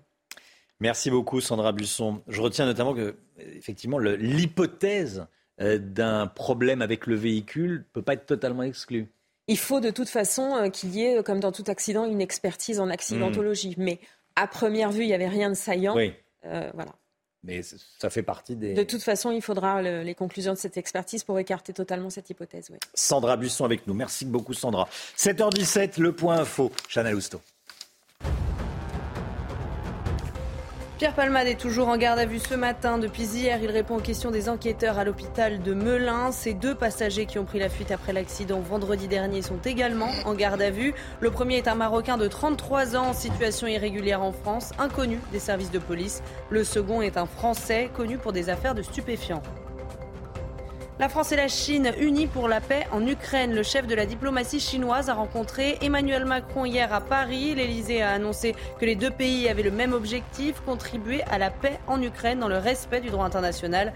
Emmanuel Macron espère que la Chine fasse pression sur la Russie pour qu'elle revienne rapidement à la table des négociations. Et puis cette information de la nuit, la NUPES est en train de retirer massivement ses amendements à la réforme des retraites. Objectif, arriver à l'article 7 sur le report de l'âge de départ à 64 ans avant la fin des débats à l'Assemblée demain soir. La France insoumise en a retiré plus d'un millier et les socialistes 90%. Mais le chemin est encore long puisqu'à minuit, il restait toujours 11 000 amendements au compteur. Merci Chana. L'économie avec vous. Lomic Guillot, BNP, Paribas, BNP Paribas, Société Générale ou encore euh, Crédit Mutuel, CIC vont bientôt mutualiser les 15 000 distributeurs de billets qu'ils possèdent. Pourquoi cette décision? Qu'est-ce que ça va changer pour les clients? En clair, toutes ces banques hein, vont s'occuper euh, ensemble des DAB. C'est ça, elles vont mettre Ouais. en commun leur parc de distributeurs euh, automatiques de billets pour limiter les frais, parce que ça coûte cher d'approvisionner euh, les distributeurs et puis de les, de les entretenir. Donc moins de distributeurs, moins de frais. Mais pour ne pas pénaliser les clients, l'idée serait dans le même temps de permettre à tout le monde d'avoir accès à un distributeur pas trop loin de chez lui, même si c'est pas dans sa propre banque. Parce qu'aujourd'hui, faut savoir que si vous retirez plus de 3 ou 4 fois en général de l'argent dans un distributeur qui n'est pas un distributeur de votre banque, eh bien, il y a des frais. C'est en moyenne 1 euro par retrait et par banque. Là, ça deviendrait gratuit donc dans les, les distributeurs mis en commun par, euh, toutes, euh, par toutes ces banques. Alors, combien de distributeurs seraient concernés? Il y a donc celle, vous l'avez dit, de la BNP Paribas, du Crédit Ouais. Et de ces autres banques. Ça fait sur 15 000 distributeurs, il y a à peu près euh, la moitié qui serait euh, supprimée et qui serait donc mis en commun, ce qui fait que pour chaque client, ça multiplierait le nombre, euh, la possibilité de, de retirer. Moins de distributeurs en tout, mais un accès pour les clients à tous les distributeurs de ce, de ce parc. Les distributeurs seront retirés en majorité dans les villes où ils sont plus nombreux que dans les zones rurales. La mutualisation va commencer dans le courant de cette année. Ça va prendre à peu près deux ans pour transformer tous ces distributeurs parce qu'ils vont être renommés. Ils s'appelleront désormais Cash Service et puis ils donneront euh, plus de services, hein, la possibilité de retirer de l'argent, mais aussi de déposer euh, des espèces, euh, des billets, des chèques, de consulter son, son code ou encore son compte, pardon, ou encore d'éditer un RIB. Je vais au cash service. Au cash service. Je vais pas au distributeur, je vais au cash service. Bon, euh, pour les autres banques, pas de changement? Non, même si la tendance est à la baisse également pour les autres réseaux que ceux concernés par cette mutualisation. Globalement, hein, on perd deux distributeurs par jour en moyenne en France. Euh, Si on compte les 15 000 des banques qui vont mutualiser, euh, plus les 30 000 distributeurs euh, qu'il y a, vous voyez, on est à peu près à 47 000, mais ça baisse, on en perd 1000 euh, par an en moyenne. Donc la tendance quand même globalement est à la baisse du nombre de distributeurs de billets. Merci Lomic. Restez bien avec nous. Dans un instant, on va parler de la vélorue. La vélorue, c'est un nouveau concept inventé dans la capitale. C'est Pierre Chasseret qui va nous en parler. À tout de suite.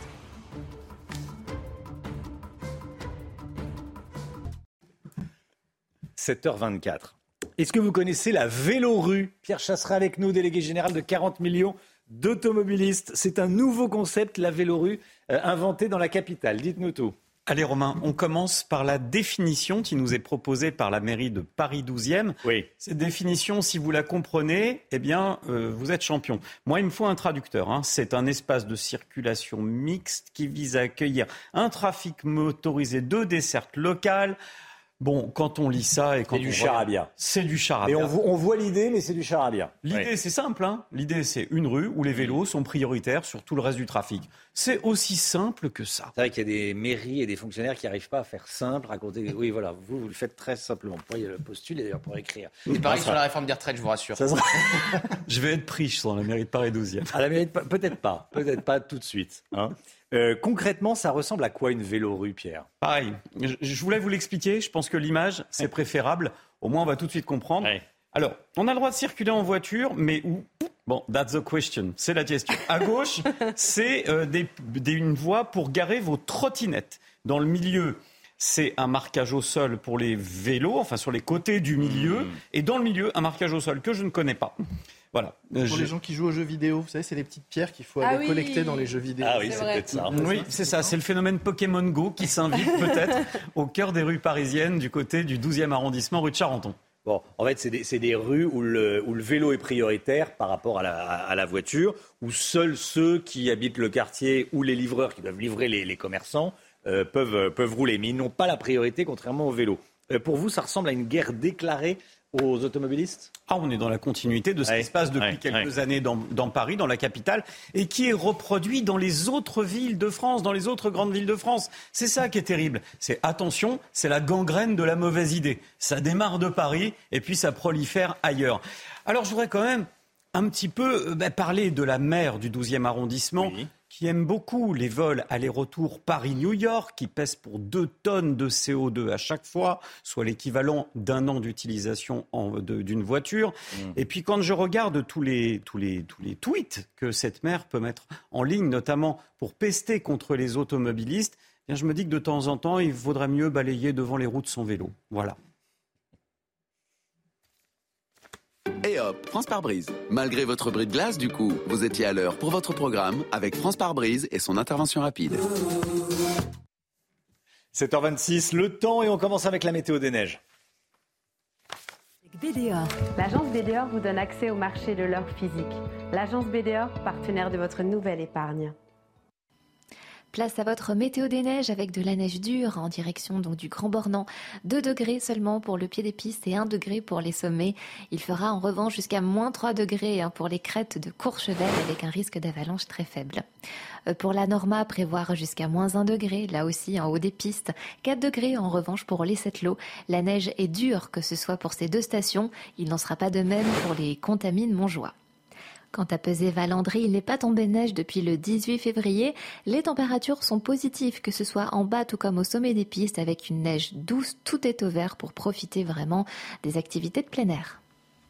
La météo avec BDOR. L'agence BDOR vous donne accès au marché de l'or physique. L'agence BDOR, partenaire de votre nouvelle épargne. Le temps, Alexandra Blanc. La météo avec Groupe Verlaine. Installation photovoltaïque pour réduire vos factures d'électricité. Groupe Verlaine, connectons nos énergies.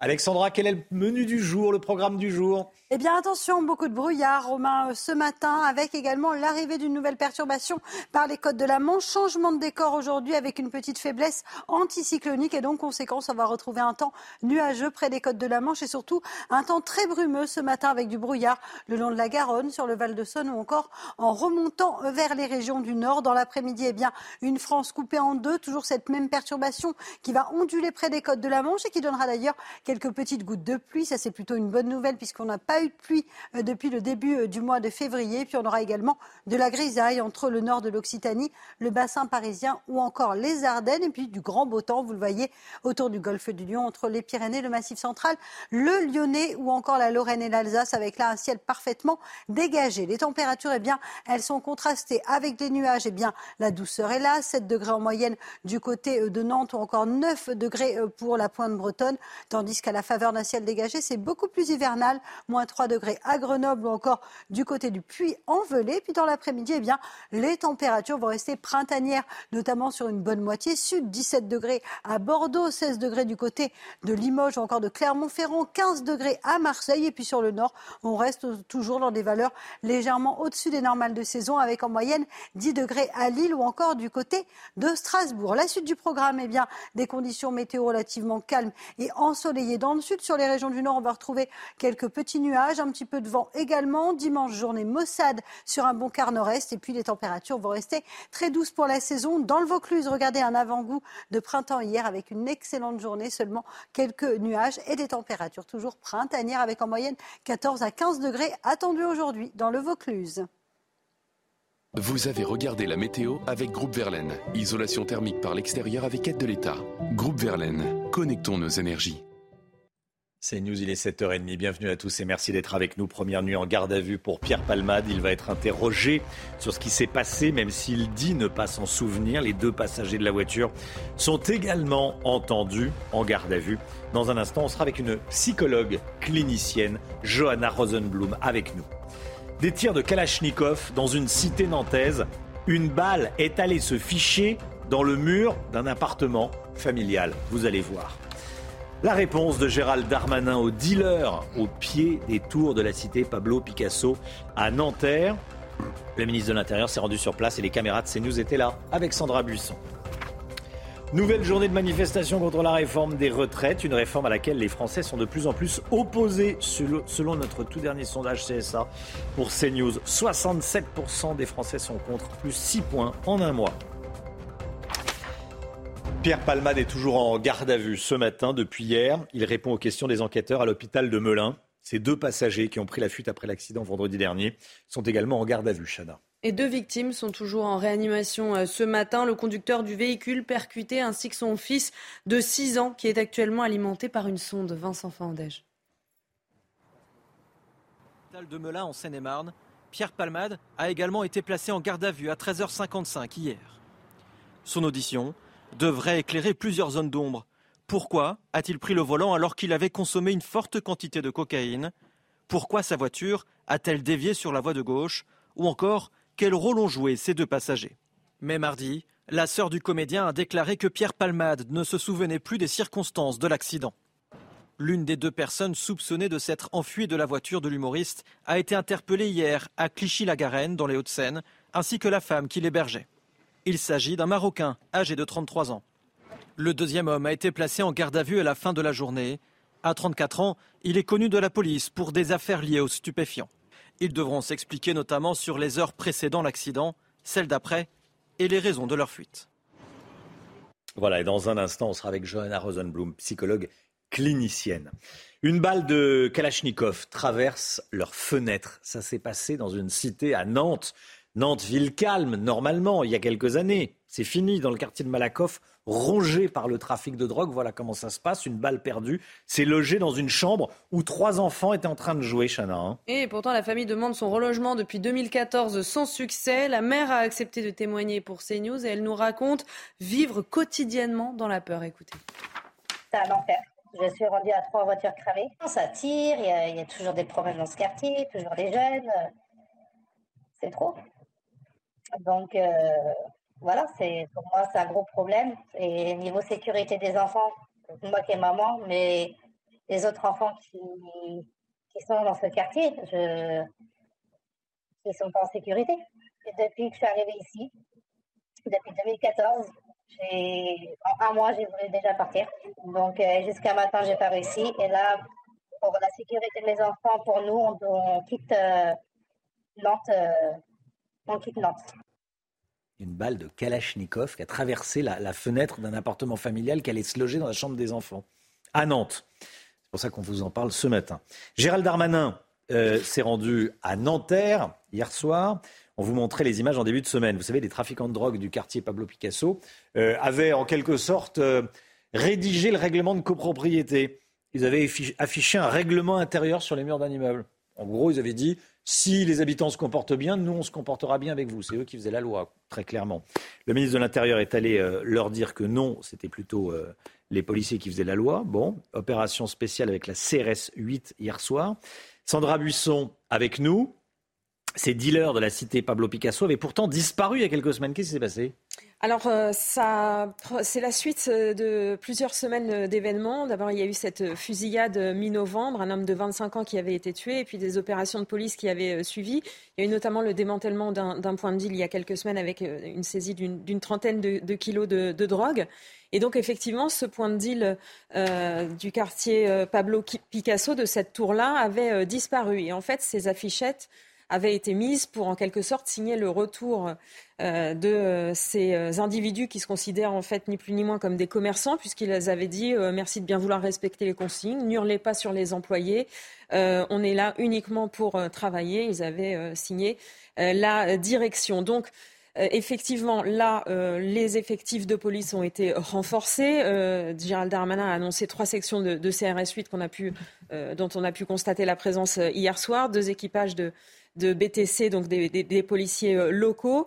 Ça signe le travail sans cesse, que doivent mener les policiers contre, ces points de deal. Oui, ils se, reconstituent quand ils sont démantelés et la police doit euh, sans cesse effectivement euh, insécuriser les dealers et les trafiquants euh, pour effectivement apaiser le climat des habitants. Avec quelle efficacité? C'est que de la com ou pas? C'est ça que les gens. Non, c'est un travail incessant. En fait, le travail contre les stupéfiants se mène à plusieurs niveaux. Au niveau du point de deal, de là où ça gêne les habitants, effectivement. Euh, on sait que là, euh, de toute façon, euh, à Nanterre, dans ce quartier, il faudra en permanence qu'il y ait des opérations de police parce qu'en fait, les consommateurs sont tout près. On les voit d'ailleurs des tours de ce quartier puisqu'il y a la défense juste à côté et une bonne partie des consommateurs sont les travailleurs de, certains travailleurs de la défense. Après, il faut lutter à tous les niveaux, au niveau des centrales, au niveau de l'importation aussi.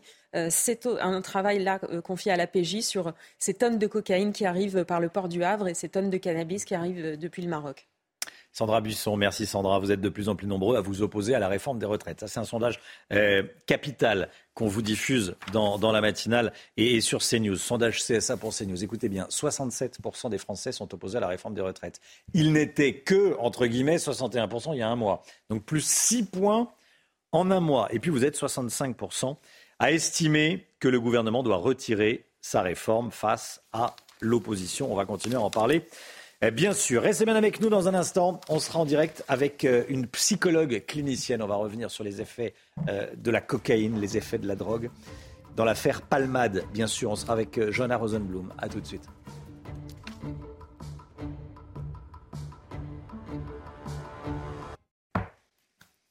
News, il est 7h39. L'enquête après le dramatique accident causé par Pierre Palmade. On en parle évidemment. Les effets de la consommation de, cocaïne. On est avec Johanna Rosenblum, qui est psychologue clinicienne. Bonjour. Merci d'être avec nous. Pierre Palmade est en, est en, garde à vue depuis euh, hier, début d'après-midi. Euh, beaucoup de questions se, se posent, évidemment. Euh, il ne fait pas mystère hein, de ses problèmes de, consommation de cocaïne. Euh, en garde à vue, a priori, il peut plus se, droguer. D'ailleurs, j'avais une question à vous poser. Quel effet ça a sur lui? De ne plus consommer, de consommer. Alors de plus consommer, là il est en phase de, descente ou en phase de crash, comme disent les consommateurs. C'est une phase où on ressent énormément de fatigue. Il y a un abattement, il y a ce qu'on appelle un une inversion de l'humeur, euh, de l'exaltation et de sentiment de toute puissance qu'on ressent justement en phase de montée, de rush quand on vient de consommer. Euh, il peut y avoir un état de, dépression, parfois suicidaire, de l'anxiété, de l'irritabilité, une baisse de, de confiance en soi. Et c'est ce qui pousse les consommateurs à reconsommer des, des anxiolytiques, de l'alcool ou encore de la cocaïne. Comme il est privé de tout ça, il peut se retrouver dans une phase extrêmement délicate psychiquement. Phase délicate, donc il doit être également suivi médicalement. Hein. Il est suivi médicalement. Psychologiquement parlant, j'entends médicalement aussi, parce qu'aujourd'hui, on a des traitements euh, qui permettent de faire passer l'envie de consommer, euh, qui ne marchent pas très bien sur la cocaïne, qui marchent mieux sur l'héroïne. Donc, on sait que les traitements de substitution pour essayer de faire baisser l'envie de consommer, euh, ce qui s'appelle le craving, marchent pas super bien avec la cocaïne, mais enfin bon, on peut prendre en charge médicalement et psychiquement, effectivement, c'est très difficile. Et puis on ajoute à ça aussi la, découverte pour lui du drame qu'il a provoqué en prenant la route. Tout ça doit le mettre dans une situation. Euh, on, ne le plaint pas évidemment. Nos pensées restent tournées vers la famille qui, reste la vraie victime de ce drame, mais psychologiquement, dans tous les cas, il doit se trouver dans une situation extrêmement délicate, ce qui pousse les médecins et les psychiatres, à mon avis, à le surveiller de façon euh, euh, assez intensive pour éviter les idées noires et les pensées suicidaires euh, s'il se sentait extrêmement déprimé. Ce qu'on a du mal à, comprendre, c'est pourquoi Pierre Palmade n'a pas, alors pardonnez la, naïveté de ma, question, mais n'a pas raccroché avec la drogue. Pierre Palmade, il a 54 ans, c'est pas un, pas un gamin comme on dit. Depuis le temps, c'est si compliqué que ça euh, euh, d'arrêter. Il y a quand même, il y a des méthodes, j'imagine.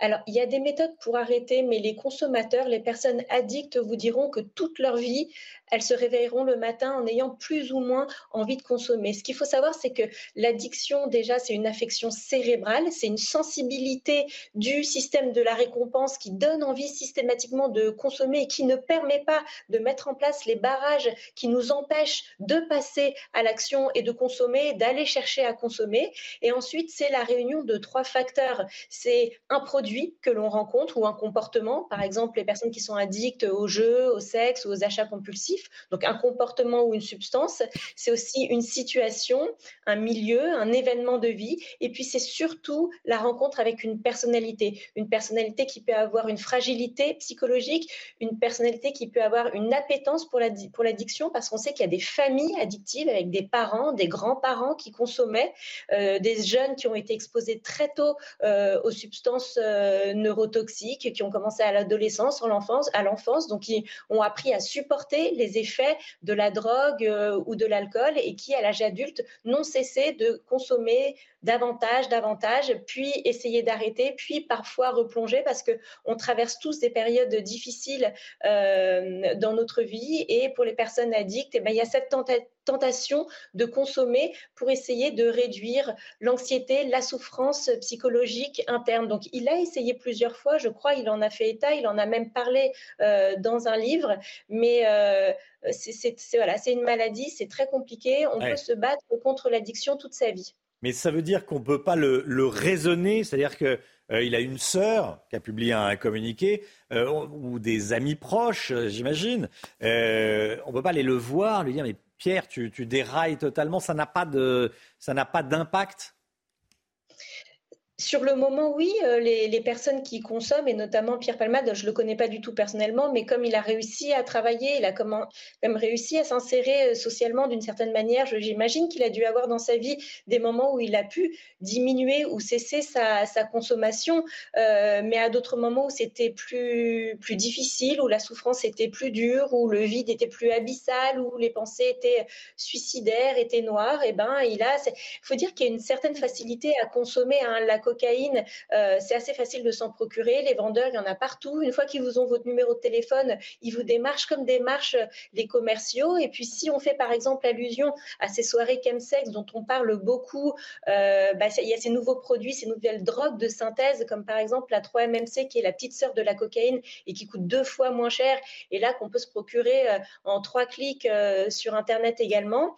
Il y a aussi le fait que depuis dix ans, le prix de la cocaïne a beaucoup chuté euh, avant, pour se procurer de la cocaïne, il fallait euh, débourser environ 80 euros pour le gramme. Aujourd'hui, on est autour de 60 euros parce que justement, ces, drogues de synthèse ont cassé les prix. Donc, c'est une drogue qui n'est plus réservée à une, une, élite, qui est euh, démocratisée. Et certains, malheureusement, font appel à ces consommations neurotoxiques lors de fêtes ou lors de grandes souffrances psychiques. Merci beaucoup, Johanna Rosenblum. Merci d'avoir été avec nous, psychologue clinicienne. Bonne journée à vous, à bientôt. 8h moins le quart, le point info, Chana Lousteau.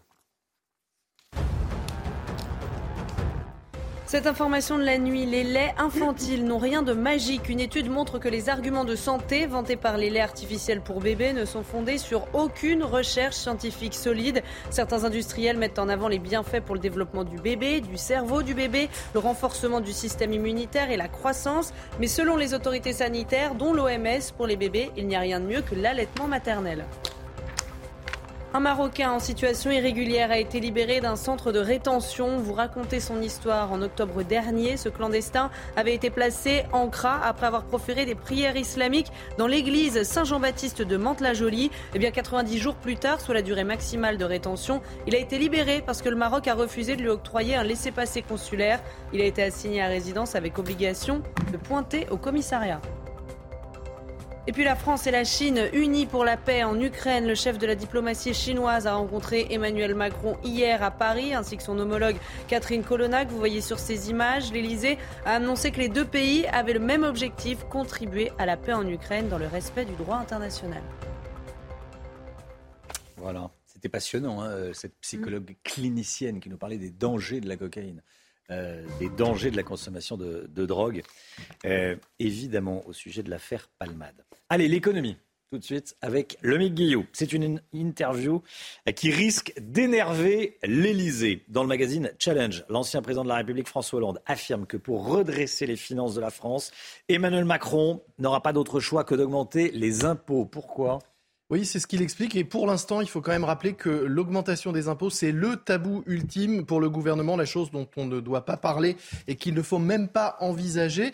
Mais comme il faut bien agir pour rétablir les comptes, pour le moment, le gouvernement a choisi l'option de la baisse des dépenses plutôt que de l'augmentation des impôts. Bruno Le Maire s'y est engagé. Hein. Il a dit qu'il allait procéder à une revue des dépenses publiques, en clair vérifier que nos impôts sont bien utilisés à l'euro près et mettre un terme définitif au quoi qu'il en coûte. Mais François Hollande le dit aujourd'hui dans challenge, cela ne sera pas suffisant et il faudra nécessairement, selon lui, augmenter les impôts pour d'abord équilibrer les comptes publics et ensuite espérer financer la transition énergétique ou encore la nécessaire réindustrialisation du pays, tout en ramenant le déficit sous la limite des 3% demandés par l'Europe, alors qu'aujourd'hui, ces déficits sont au-delà des 5%. Selon François Hollande, quels sont les impôts qui risquent d'augmenter? Alors pour lui, le plus facile à augmenter, c'est la TVA, parce que c'est ce qui rapporte le plus. Un point de TVA en plus, ça rapporte 8 milliards d'euros. En clair, hein, si on fait passer la TVA de 20% à 21%, c'est de l'argent qui rentre tout de suite dans les caisses. Mais évidemment, vu le contexte inflationniste actuel, c'est une mesure qui ne passerait absolument pas euh, auprès des Français. À lui-même, François Hollande suggère donc plutôt d'augmenter la tranche supérieure de l'impôt sur le revenu, en clair taxer les plus riches. Et puis il se dit à nouveau favorable à la mise en place euh, d'une taxe sur les super profits via l'introduction d'un taux majoré pour les entreprises qui réalisent des profits exceptionnels. Les Français euh, accepteraient cette hausse? Non, évidemment que non, ça vous vous en doutez. Ce qu'il dit malgré tout, ce qui n'est pas inintéressant, c'est que la réforme des retraites aurait eu peut-être un peu plus de chances d'être acceptée si on avait euh, non seulement montré qu'il fallait faire contribuer les, salariés à, à l'effort budgétaire, mais si dans le même temps on avait aussi taxer les plus riches, voire les entreprises, ça reste quand même à prouver parce que l'idée d'augmenter les impôts est tout sauf populaire. La France, rappelons-le, est un pays où l'on est énormément taxé. Hein, vous le voyez, 47% de la richesse nationale produite en France va euh, dans les impôts et les prélèvements sociaux. Et puis les Français sont 62% à estimer qu'ils payent déjà trop d'impôts, sachant que les 38% qui restent sont ceux qui n'en payent pas. Bref, pour, paraphraser le titre d'un livre qui lui était consacré, Augmenter les impôts, un ancien président ne devrait pas dire ça. Merci beaucoup, Lomique Guillot. Restez bien avec nous, 7h49 dans un instant, l'édito politique avec Jérôme Béglé, directeur général de la rédaction du Journal du Dimanche, la réforme des retraites. Mais on en est où? C'est vrai qu'on on entend les insultes fuser, les, les scuds euh, voler euh, au-dessus de l'hémicycle, mais on en est où? Tiens, qu'est-ce qu'on a voté? Vers quoi se dirige-t-on? On va faire un point complet avec vous, Jérôme Béglé. On va remettre l'église au milieu du village, comme on dit. A tout de suite. 7h53, l'édito politique. Jérôme Béglé, directeur général de la rédaction du Journal du Dimanche. Jérôme, l'examen du texte sur les réformes entre dans sa phase finale. Mais au fait, quels articles ont été véritablement discutés à l'Assemblée? Alors, le projet de loi de financement rectificatif de la sécurité sociale comporte 20 articles. Ce matin, seulement deux avaient été examinés. Le premier a été adopté et le deuxième, créant ce fameux index senior, a été retoqué. Or, les débats s'arrêteront dans 36 heures, exactement demain, vendredi, à minuit. Il n'y a donc pas besoin d'être grand clair ni devin pour comprendre que l'on n'ira jamais au bout de la discussion du texte. Et alors que des dispositions majeures et très discutées et disputées sont encore en suspens, comme le fameux article 7 qui porte le recul de l'âge de départ retraite de 62 à 64 ans, l'article 8 sur les carrières longues et d'autres un peu plus lointains sur le montant minimal des pensions à 1200 euros par exemple ou sur les invalidités au travail. Les 18 000 amendements déposés notamment par la NUPES, les dérapages, euh, les rappels au règlement, les suspensions de séance imposées par la France insoumise ont bloqué le travail parlementaire. Ce matin, il restait encore 11 000 amendements à examiner. Euh, le texte le plus important du quinquennat n'a donc pas été discuté. Chacun en tirera les conclusions qu'il veut. Peut-être que le gouvernement s'y est mal pris. Sans doute que Yael Braun-Pivet, président de l'Assemblée nationale, a manqué d'autorité. Euh, en tout cas, une loi aussi importante pouvait aussi peut-être trouver sa place dans une procédure ad hoc et pas forcément dans un texte euh, budgétaire rectificatif. Plus sûrement encore, on peut pointer du doigt le comportement de LFI qui n'a cessé de perturber les séances. Le problème est qu'au bout de deux semaines d'incidents, d'invectives, on ne comprend toujours pas grand-chose au texte final. Et on ne voit surtout pas clair dans l'issue de ces discussions. Jérôme, quel est le calendrier des jours à venir? Alors il est à la fois précis et indécis. Vendredi minuit, donc fin des débats à l'Assemblée nationale et début des vacances parlementaires, aussi bien à l'Assemblée nationale qu'au Sénat. Des vacances qui feront du bien à tout le monde et vont sans doute nous reposer les oreilles. Euh, on aura donc à peine examiné un quart euh, de l'ensemble des dispositions de la réforme. Les débats reprendront au Sénat du 2 au 12 mars pour dix jours, sans doute dans une ambiance bien plus paisible, car la majorité de droite et du centre, au Palais du Luxembourg, est favorable à l'âge de la retraite, à l'âge de départ en retraite et à l'ensemble du texte, et qu'elle sera en plus aidée par la poignée d'élus Renaissance. Afin de mettre tout le monde d'accord, on va mettre sur pied une commission mixte paritaire composée de sept députés et de sept sénateurs qui essaiera à partir du 14 mars d'écrire un texte commun pour les deux chambres. Et ce nouveau texte sera à nouveau examiné en séance publique avant le 27 mars. Et c'est là que l'on saura si le gouvernement utilise ou pas le fameux article 49.3 pour, par exemple, abréger son supplice. Il faut donc encore compter sur cinq semaines de cris, de vocifération, mais également d'apaisement pour parvenir à une majorité à, au Palais Bourbon. Cinq semaines, autant dire une éternité, dans ce bourbier politico-médiatique n'a que trop duré. Le seul mérite euh, est sans doute de nous faire comprendre que la façon dont on vote les lois aujourd'hui n'est plus tellement adaptée aux enjeux et aux polémiques du moment. Sans doute faut-il réfléchir à une réforme institutionnelle massive. Ça tombe bien, car c'est, paraît-il, le prochain chantier présidentiel. Bon courage, monsieur Macron. Jérôme Béglé, merci Jérôme. C'est vrai que les vacances parlementaires, ça va faire du bien à tout le monde à partir de vendredi soir. Certainement, et surtout aux Français. Oui, euh, c'est pas Olivier Dussopt qui est l'invité de Laurence Ferrari qui dira le contraire. Enfin, on verra. Il y en a quand même euh, essuyé des vertes et des pas mûres. Euh, sur les bancs des ministres. Oui, Gauthier. Et vous savez que les vacances vont peut-être être un peu retardées si la motion de censure du RN est examinée ce week-end. Oui. Il n'a pas plu à certains députés qui avaient déjà prévu leur billet de train. Qui avaient déjà leur billet de train, billet d'avion. Bon. Allez, non, mais c'est vrai ce que je vous raconte. Bah, je, sais que c'est vrai. c'est très terre à terre. Comme tout ce que vous dites. Comme tout ce que je dis, c'est vrai à l'antenne. Hors antenne, peut-être pas, mais ce que je dis à l'antenne, en tout cas, c'est vrai. Allez, 7h57. Euh, Olivier Dussopt, ministre du Travail, qui porte cette réforme des retraites, a choisi CNews pour parler ce matin. Il sera interrogé par Laurence, 8h15 dans la matinale. Olivier Dussopt. Le temps, tout de suite, Alexandra Blanc. Et on se retrouve juste après. On ira à Albi, bien sûr, nouvelle journée de manifestation contre la réforme des retraites. On est à Albi, bien sûr. À tout de suite. La météo avec Groupe Verlaine. Installation photovoltaïque pour réduire vos factures d'électricité. Groupe Verlaine, connectons nos énergies. Des conditions météo qui se dégradent aujourd'hui avec l'arrivée d'une perturbation. Alors perturbation très peu active mais qui donnera tout de même un changement de temps cet après-midi près des côtes de la Manche. Et c'est plutôt une bonne nouvelle puisqu'on va avoir d'une part un temps assez nuageux mais surtout quelques petites gouttes de pluie alors que nous n'avons pas eu une seule goutte de précipitation depuis le début du mois de février. Donc petite faiblesse anticyclonique laissant passer un temps un petit peu plus mitigé près des côtes de la Manche. Et puis on aura également de la grisaille entre le nord de l'Occitanie, le bassin parisien ou encore en allant euh, vers les Ardennes. En revanche, regardez entre les Pyrénées, le Massif central, le Golfe du Lion ou encore le Nord-Est, eh bien, on aura un ciel parfaitement dégagé avec un temps sec et ensoleillé et d'ailleurs un petit avant-goût de printemps. Et oui, des températures qui vont rester toujours largement au-dessus des normales de saison, parfois 5 à 7 degrés au-dessus des normales. Alors ça baisse un petit peu par rapport à hier, mais ça reste tout de même très doux. 17 degrés du côté de Bordeaux, 12 degrés à Paris ou encore du côté de Rennes. C'est très doux en allant euh, vers le sud, 15 degrés à Marseille, 15 degrés également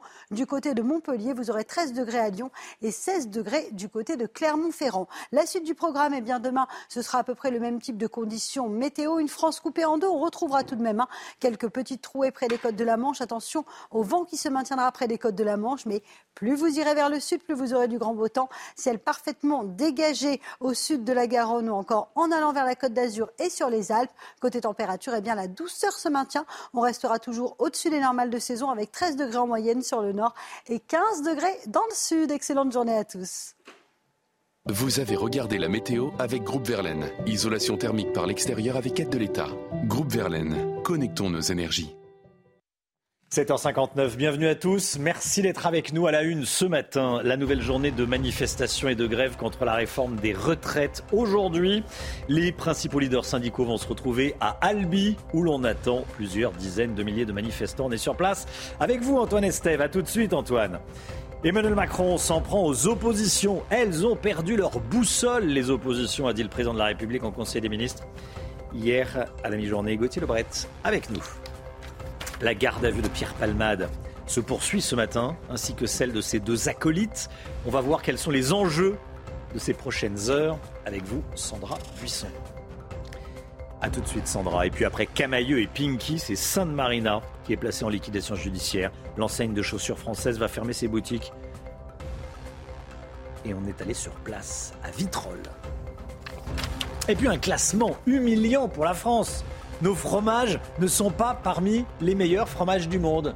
Vous étouffez. Bah oui, on va en parler dans un instant.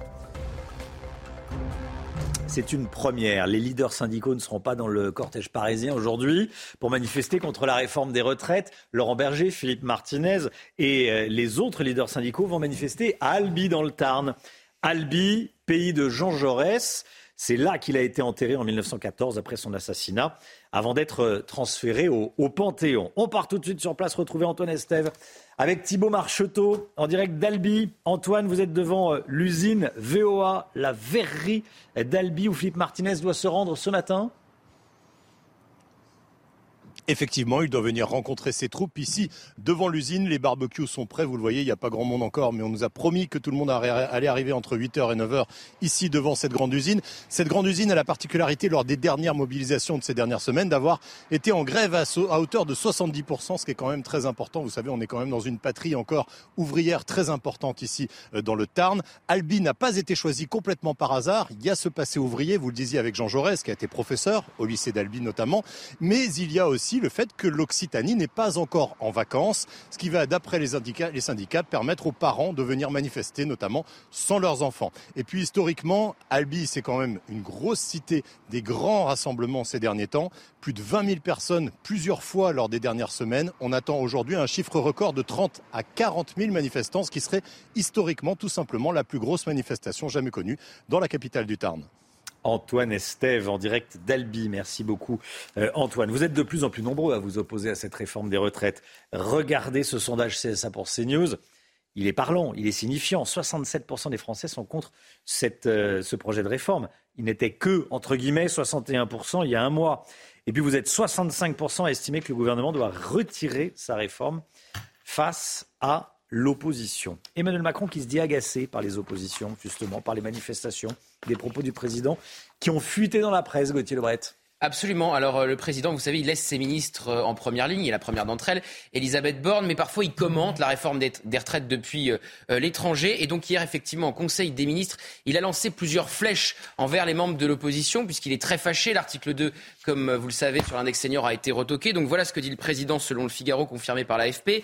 Ceux qui nous ont demandé d'agir pour le chômage des seniors se sont empressés de voter avec le RN pour supprimer la mesure dédiée. Ça c'est pour à la fois la gauche et les républicains. Il ajoute le dépassement crée, des effets de trouble. Les oppositions sont perdues. La vie des Français et leur décor, leur seule boussole, ce sont euh, les élections. Et il est vrai qu'effectivement, que quand la droite a soutenu pendant des années une réforme des retraites à 65 ans, c'est étonnant de les voir euh, se, se renier. Euh, ils ont aussi fait toute une liste de, de demandes euh, au gouvernement qui a fait plusieurs concessions. Et tant pis pour l'équilibre budgétaire auquel tenait la droite il y a encore quelques semaines. D'ailleurs, vous voyez ce qu'a dit le président. Il a rappelé effectivement que Valérie Pécresse proposait 65 ans il y a à peine quelques mois quand elle était candidate à la présidentielle. Et puis la gauche, elle aussi, a voté contre cet index senior. C'est étonnant de voir la gauche voter contre une mesure qui contraint les entreprises. Et puis enfin, en cette journée de mobilisation, le président, ça c'était lundi, face à des collaborateurs selon le canard enchaîné, dit que ce sont toujours les mêmes qui manifestent à quelques euh, dizaines de milliers près. En fait, il pense que la bataille de l'opinion n'est pas forcément perdue.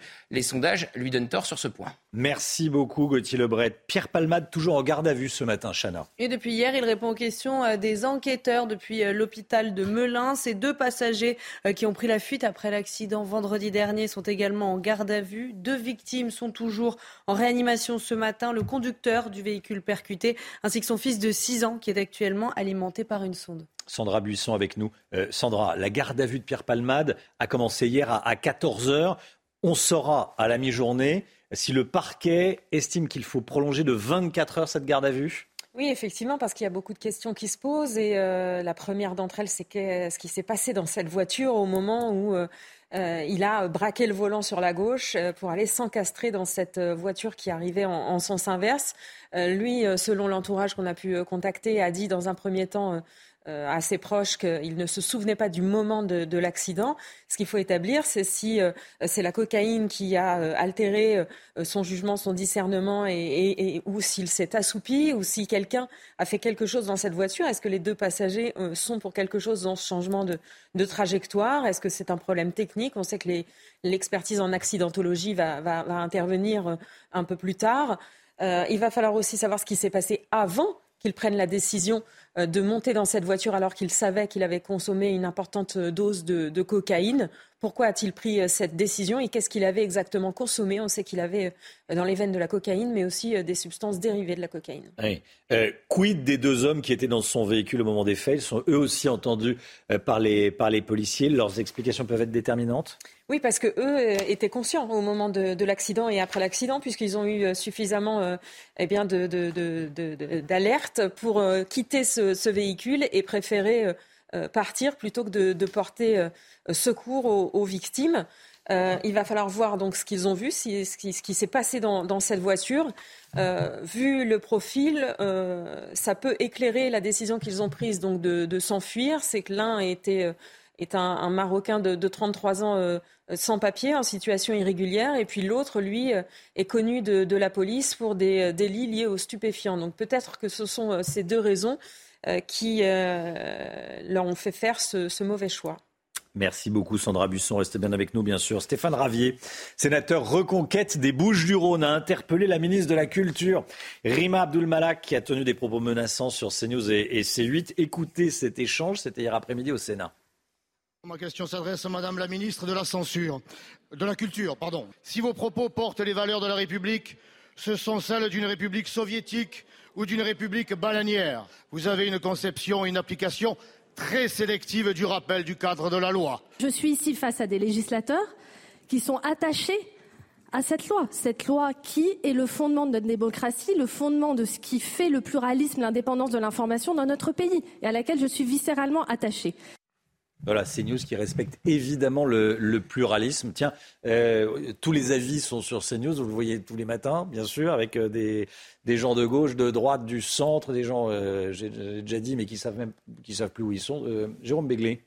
Bah D'abord, c'est pas à la ministre de la Culture de décider fonctionnellement, ça n'est pas dans ses missions déjà. Deuxièmement, il y a ce qu'on appelle une autorité administrative indépendante, qui c'est l'ARCOM autorité administrative indépendante. C'est elle qui prendra la décision. Et euh, je trouve que le dérapage. Alors, elle, a, elle rétropédale un peu depuis quelques jours, mais j'aimerais qu'elle le dise clairement. Voilà. Qu'elle s'est trompée. Elle s'est trompée, qu'elle est allée trop loin, que sa langue a fourché, que c'est pas ce qu'elle a voulu dire. Euh, là, on, elle, explique, elle explique une pensée qui n'était pas forcément la sienne la hmm. semaine dernière et un petit peu étrange.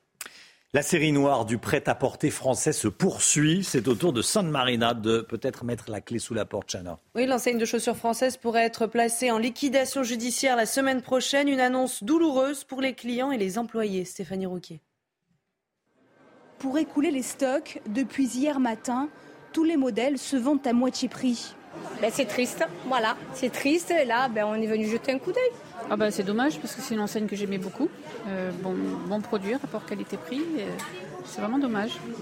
Des clients attristés car ce magasin de vitrolles, comme les 162 autres boutiques San Marina, pourrait définitivement fermer dans deux jours. Endetté depuis la crise sanitaire et sous redressement judiciaire, l'enseigne devrait être placée en liquidation lundi prochain. Moi, j'ai toujours été cliente de San Marina, cliente aussi de Camailleux, juste en face, là.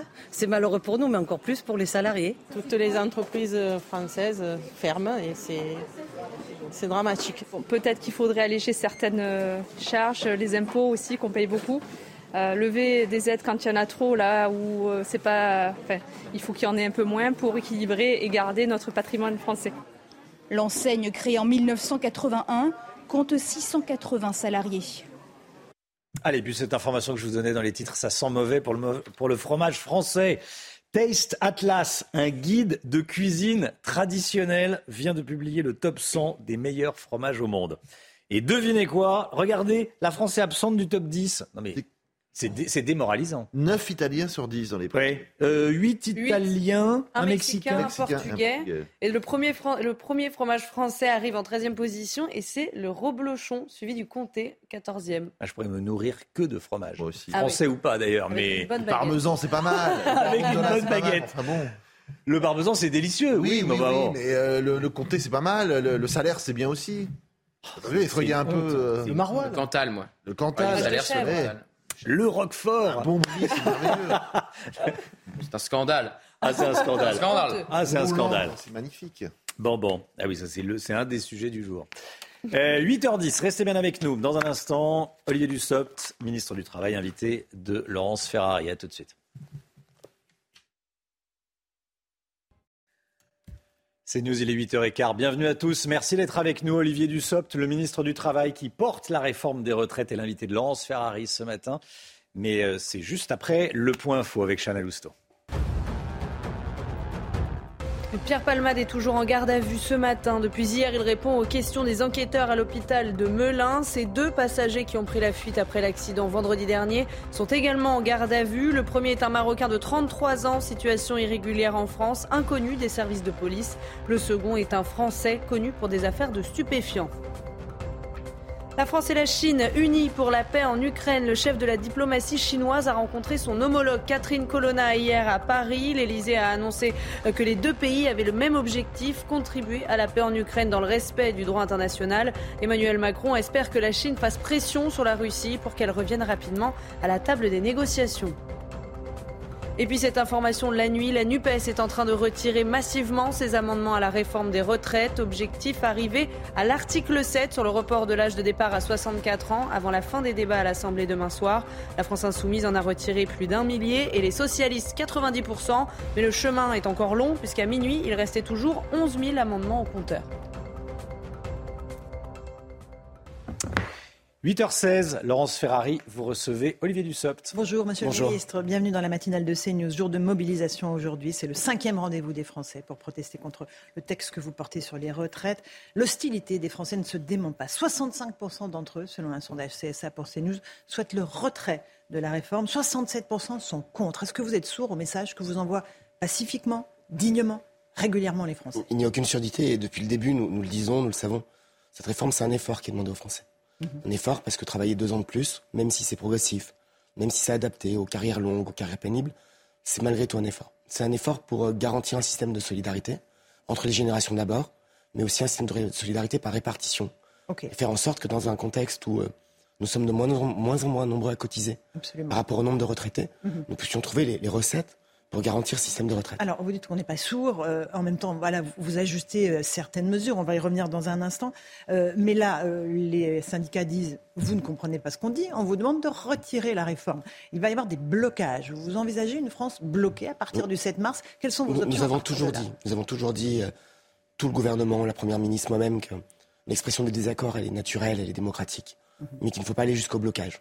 Aujourd'hui, les, les syndicats disent le 7 mars, nous voulons mettre le pays à l'arrêt. Il y aura des pas de blocage, ils parlent de mise à l'arrêt. Mhm. Certaines fédérations parlent de grève reconductible. Nous ne sommes pas encore le 7 mars, donc euh, chaque chose en son temps. Nous sommes dans un débat à l'Assemblée, débat à l'Assemblée dont j'aimerais qu'il soit plus productif. Il y a plus de 10 000 amendements qui sont encore déposés, mhm. des amendements d'obstruction, où on peut passer des heures et des heures pour savoir s'il faudra enlever une virgule à un endroit ou en rajouter une à, un autre sans qu'il y ait de lien avec la réforme des retraites. Et je pense par exemple aux Français qui euh, peuvent être opposés, qui peuvent être d'accord, qui peuvent être interrogatifs. Et s'ils assistent au, débat à l'Assemblée, ils ont euh, des députés d'opposition qui parlent de tout sauf des retraites. Absolument. Mais euh, effectivement, euh, vous avez été particulièrement malmené dans ces débats à l'Assemblée. On vous a traité d'assassin, que vous n'avez pas digéré, évidemment. Vous en avez perdu votre voix. c'est pas tout à fait ça qui m'a fait perdre la voix, c'est plutôt bon, un mauvais coup de froid. Ça, a peut-être contribué. On, a appris aussi que votre protection au quotidien était renforcée. Vous avez peur pour votre sécurité? La, la question pour moi ne se pose pas comme ça. Et tout ce qui relève de ma sécurité relève de mes, officiers, de mes officiers de sécurité en lien avec le service euh, mhm. du ministère de l'Intérieur et je n'ai pas de commentaires à faire. Mais vous ne confirmez pas que votre sécurité a été Je suis mobilisé pour cette réforme. Mhm. La seule chose qui compte pour moi, c'est que cette réforme puisse aller au bout. Nous, la portons, nous la défendons dans l'hémicycle. Et je le répète, nous avons encore 48 heures de débat. 48 heures pendant lesquelles nous pouvons... Euh, non, 48 heures, ça n'est pas ridicule. Ça vient après 10 jours de débat. Les, les oppositions qui aujourd'hui vont nous dire qu'il n'y a pas assez de temps sont les mêmes qui, depuis 10 jours, nous parlent de tout sauf des retraites. De tout. Hier, nous avons eu 4 heures sur euh, les développements à propos de la CSG et de l'ISF. Ce n'est pas le sujet. Mm-hmm. Les Français, je pense, souhaiteraient qu'on parle des retraites. Mm, ce n'est pas ce que fait l'opposition. Pire que ça, avant-hier, l'opposition s'est réunie tout entière pour supprimer l'index senior. Les mêmes qui, pendant une semaine, nous ont dit euh, le travail des seniors est important, mm-hmm. ont supprimé l'article. mais c'est pas la meilleure solution pour euh, c'est une solution parmi des seniors, l'index. Tous les outils doivent être créés et mobilisés. Et après nous avoir dit pendant des jours et des jours, vous ne faites pas assez sur les seniors. Première décision, ils suppriment l'article sur les seniors. Mais les LR sont des alliés euh, encombrants. Vous n'allez pas le. Non, non. Je pense que les, le groupe LR et, le parti a un certain nombre d'attentes qui aujourd'hui euh, sont satisfaites dans le texte. et euh, ils se sont exprimés, je crois, il y a deux jours, d'après un bureau national, pour dire qu'ils soutenaient la réforme. on verra ça dans un instant. Encore un mot, un député modem, donc de votre majorité, a comparé votre sort à celui de Samuel Paty. Vous cautionnez ça? Non, non, non. Je, vous savez, moi, je. Parfois, Franchement. Parfois, on me reproche d'être un peu terne, un peu triste et un peu techno. Mhm ça a le mérite d'éviter tout écart de langage. Et c'est très bien comme ça. D'accord, donc vous ne cautionnez pas ce type de comparaison. Je, ne, cautionne jamais aucun écart de langage, jamais. Et même que vous, vous, l'appliquez à vous-même, j'imagine. Mais j'essaye en tout cas. Mhm. Vous savez, faut toujours faire attention quand on dit qu'on n'a pas d'écart de langage, parce qu'il suffit d'un moment d'énervement. D'accord. Mais je fais partie de ceux qui considèrent qu'en politique, on peut s'opposer. J'adore l'argumentation, j'adore le débat, mais je considère que oralement, physiquement encore plus. La, violence n'a jamais de place dans le débat. Dans l'esprit républicain de, la cinquième. Emmanuel Macron était très agacé hier en Conseil des ministres. Il dit les oppositions n'ont plus de boussole, elles sont totalement perdues. Visiblement, il n'y a pas qu'elles. Non, nous savons où allons. Déjà, c'est un premier point. Et c'est vrai que c'est un peu particulier. Nous avons une partie, je dis bien une partie, euh, du groupe LR, qui, après avoir fait campagne pendant toute la présidentielle pour euh, la retraite à 65 ans sans condition, nous explique que 64 ans c'est trop et que les mesures d'accompagnement ne vont pas assez loin. Et puis nous avons une partie euh, de l'opposition, je pense notamment euh, aux députés socialistes, qui en 2013, j'en étais, ont voté l'allongement de la durée de cotisation. Oui, mais euh, moi je me souviens que j'ai voté l'allongement de la durée de cotisation de 42 à, 43 ans, et qui aujourd'hui font mine de découvrir qu'on passe à 43 ans. C'est un peu particulier comme moment. C'est peut-être le, mérite de ce débat de remettre l'église au milieu du village. Vous confirmez qu'Emmanuel Macron est agacé. Pourquoi ne prend-il pas la parole? Agacé, je ne sais pas, mais en tout cas, il considère qu'un certain nombre de nos interlocuteurs euh, devrait avoir un peu plus de constance. Mhm. C'est vrai que ça nous faciliterait la vie. D'accord. Oui, s'il prenait la parole, ça vous faciliterait. Si nos interlocuteurs avaient plus de constance. ok. Alors, on va, on va revenir sur les points clés de la réforme parce que les Français n'y comprennent plus rien, Monsieur le Ministre. Donc, euh, vous allez nous éclaircir. Carrière longue. Oui. Pas plus de 43 années de cotisation a annoncé euh, la Première ministre. Ah, mais finalement, non. On s'aperçoit que pas du tout. Ce n'est pas du tout euh, vrai pour tout le monde. Tous les travailleurs qui ont commencé tôt ne pourront pas partir après 43 ans. En fait, ça dépend de bornes d'âge. Expliquez-moi si je me trompe. Si vous avez commencé à 15 ans, 17 ans et 20 ans, vous cotiserez un an de moins. Mais si vous avez commencé à 14 ans, 16 ans, 18 ans, rien ne change. Monsieur le ministre, on n'y comprend plus rien. Alors, je vais vous dire, c'est assez normal. Non, mais c'est pas normal. Et non, mais c'est assez normal, normal. Parce que ce que vous décrivez là, et, la difficulté de ce que vous décrivez, la complexité de ce que mm. vous décrivez, ce n'est pas nous qui l'avons inventé, c'est le système longue tel qu'il existe. Les Français sont intelligents. Il suffit qu'on leur dise les choses de façon intelligente. Mais est-ce que j'ai dit l'inverse? Non. Je dis simplement que nous sommes dans un système de retraite qui a une complexité sans nom, qu'il a toujours été. Alors expliquez-moi. Deux points, et pour essayer d'être aussi euh, direct que possible. D'abord la question de la durée de cotisation. Tout le monde réagit depuis maintenant 15 euh, jours en faisant comme si la durée de cotisation c'était un, plafond. Ça n'a jamais été un plafond. Quand vous parlez aux Français, justement, quand les Français parlent, quand nous-mêmes nous parlons de notre retraite, mhm. nous disons euh, il me faut cotiser actuellement 42 ans, demain 43 ans, au minimum, pour avoir droit à une retraite à taux plein. C'est un plancher. Et puis, il y a un système de carrière longue qui a été créé en 2003. Et effectivement, quand vous êtes carrière longue, si vous commencez à travailler tôt, mhm. si vous cotisez 5 trimestres avant tel ou tel âge, mhm. vous pouvez partir plus tôt. Qu'est-ce qui se passe?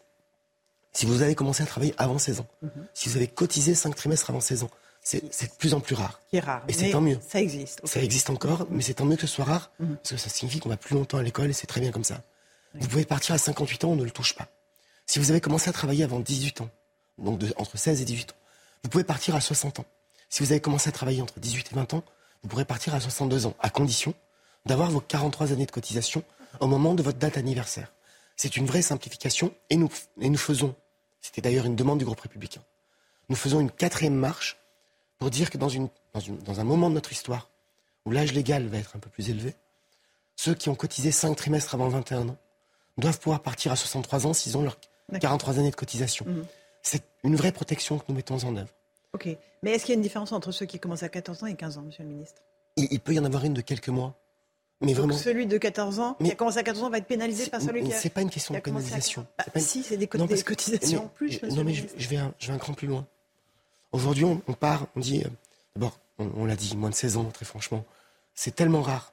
C'est tellement rare. Non, mais enfin, ça existe. Ça existe de moins en moins et tant mieux, je le répète. Non, mais ça existe. on pourrait faire le même, le, même- le même raisonnement un peu après. On parle à chaque fois d'années de cotisation. Si vous commencez à travailler à, à 16 ans et demi, donc avant 18 ans, dans le système que l'on crée, vous pouvez partir à, à 60 ans. Sauf que si une fois que vous avez 20 ans, 21 ans, vous décidez, c'est votre droit le plus absolu, de faire un break, de partir euh, Mhm. faire du surf pendant un an, de faire un, un tour du monde, et que vous ne cotisez pas pendant 3-4 mois, ça peut être un projet de vie, c'est votre droit. Pendant ce temps-là, vous ne cotisez pas. Le jour où vous arrivez à, à 60 ans, vous n'aurez pas vos 43 années de cotisation. Donc il y a... Mais vous- il y en a combien des gens qui font ce que vous dites, monsieur? Quand on commence à travailler tôt, c'est qu'on doit travailler tôt. C'est qu'on n'a pas pas, le choix. Donc on ne va pas faire du surf, monsieur Il n'y en a pas beaucoup, mais j'ai pris un exemple positif.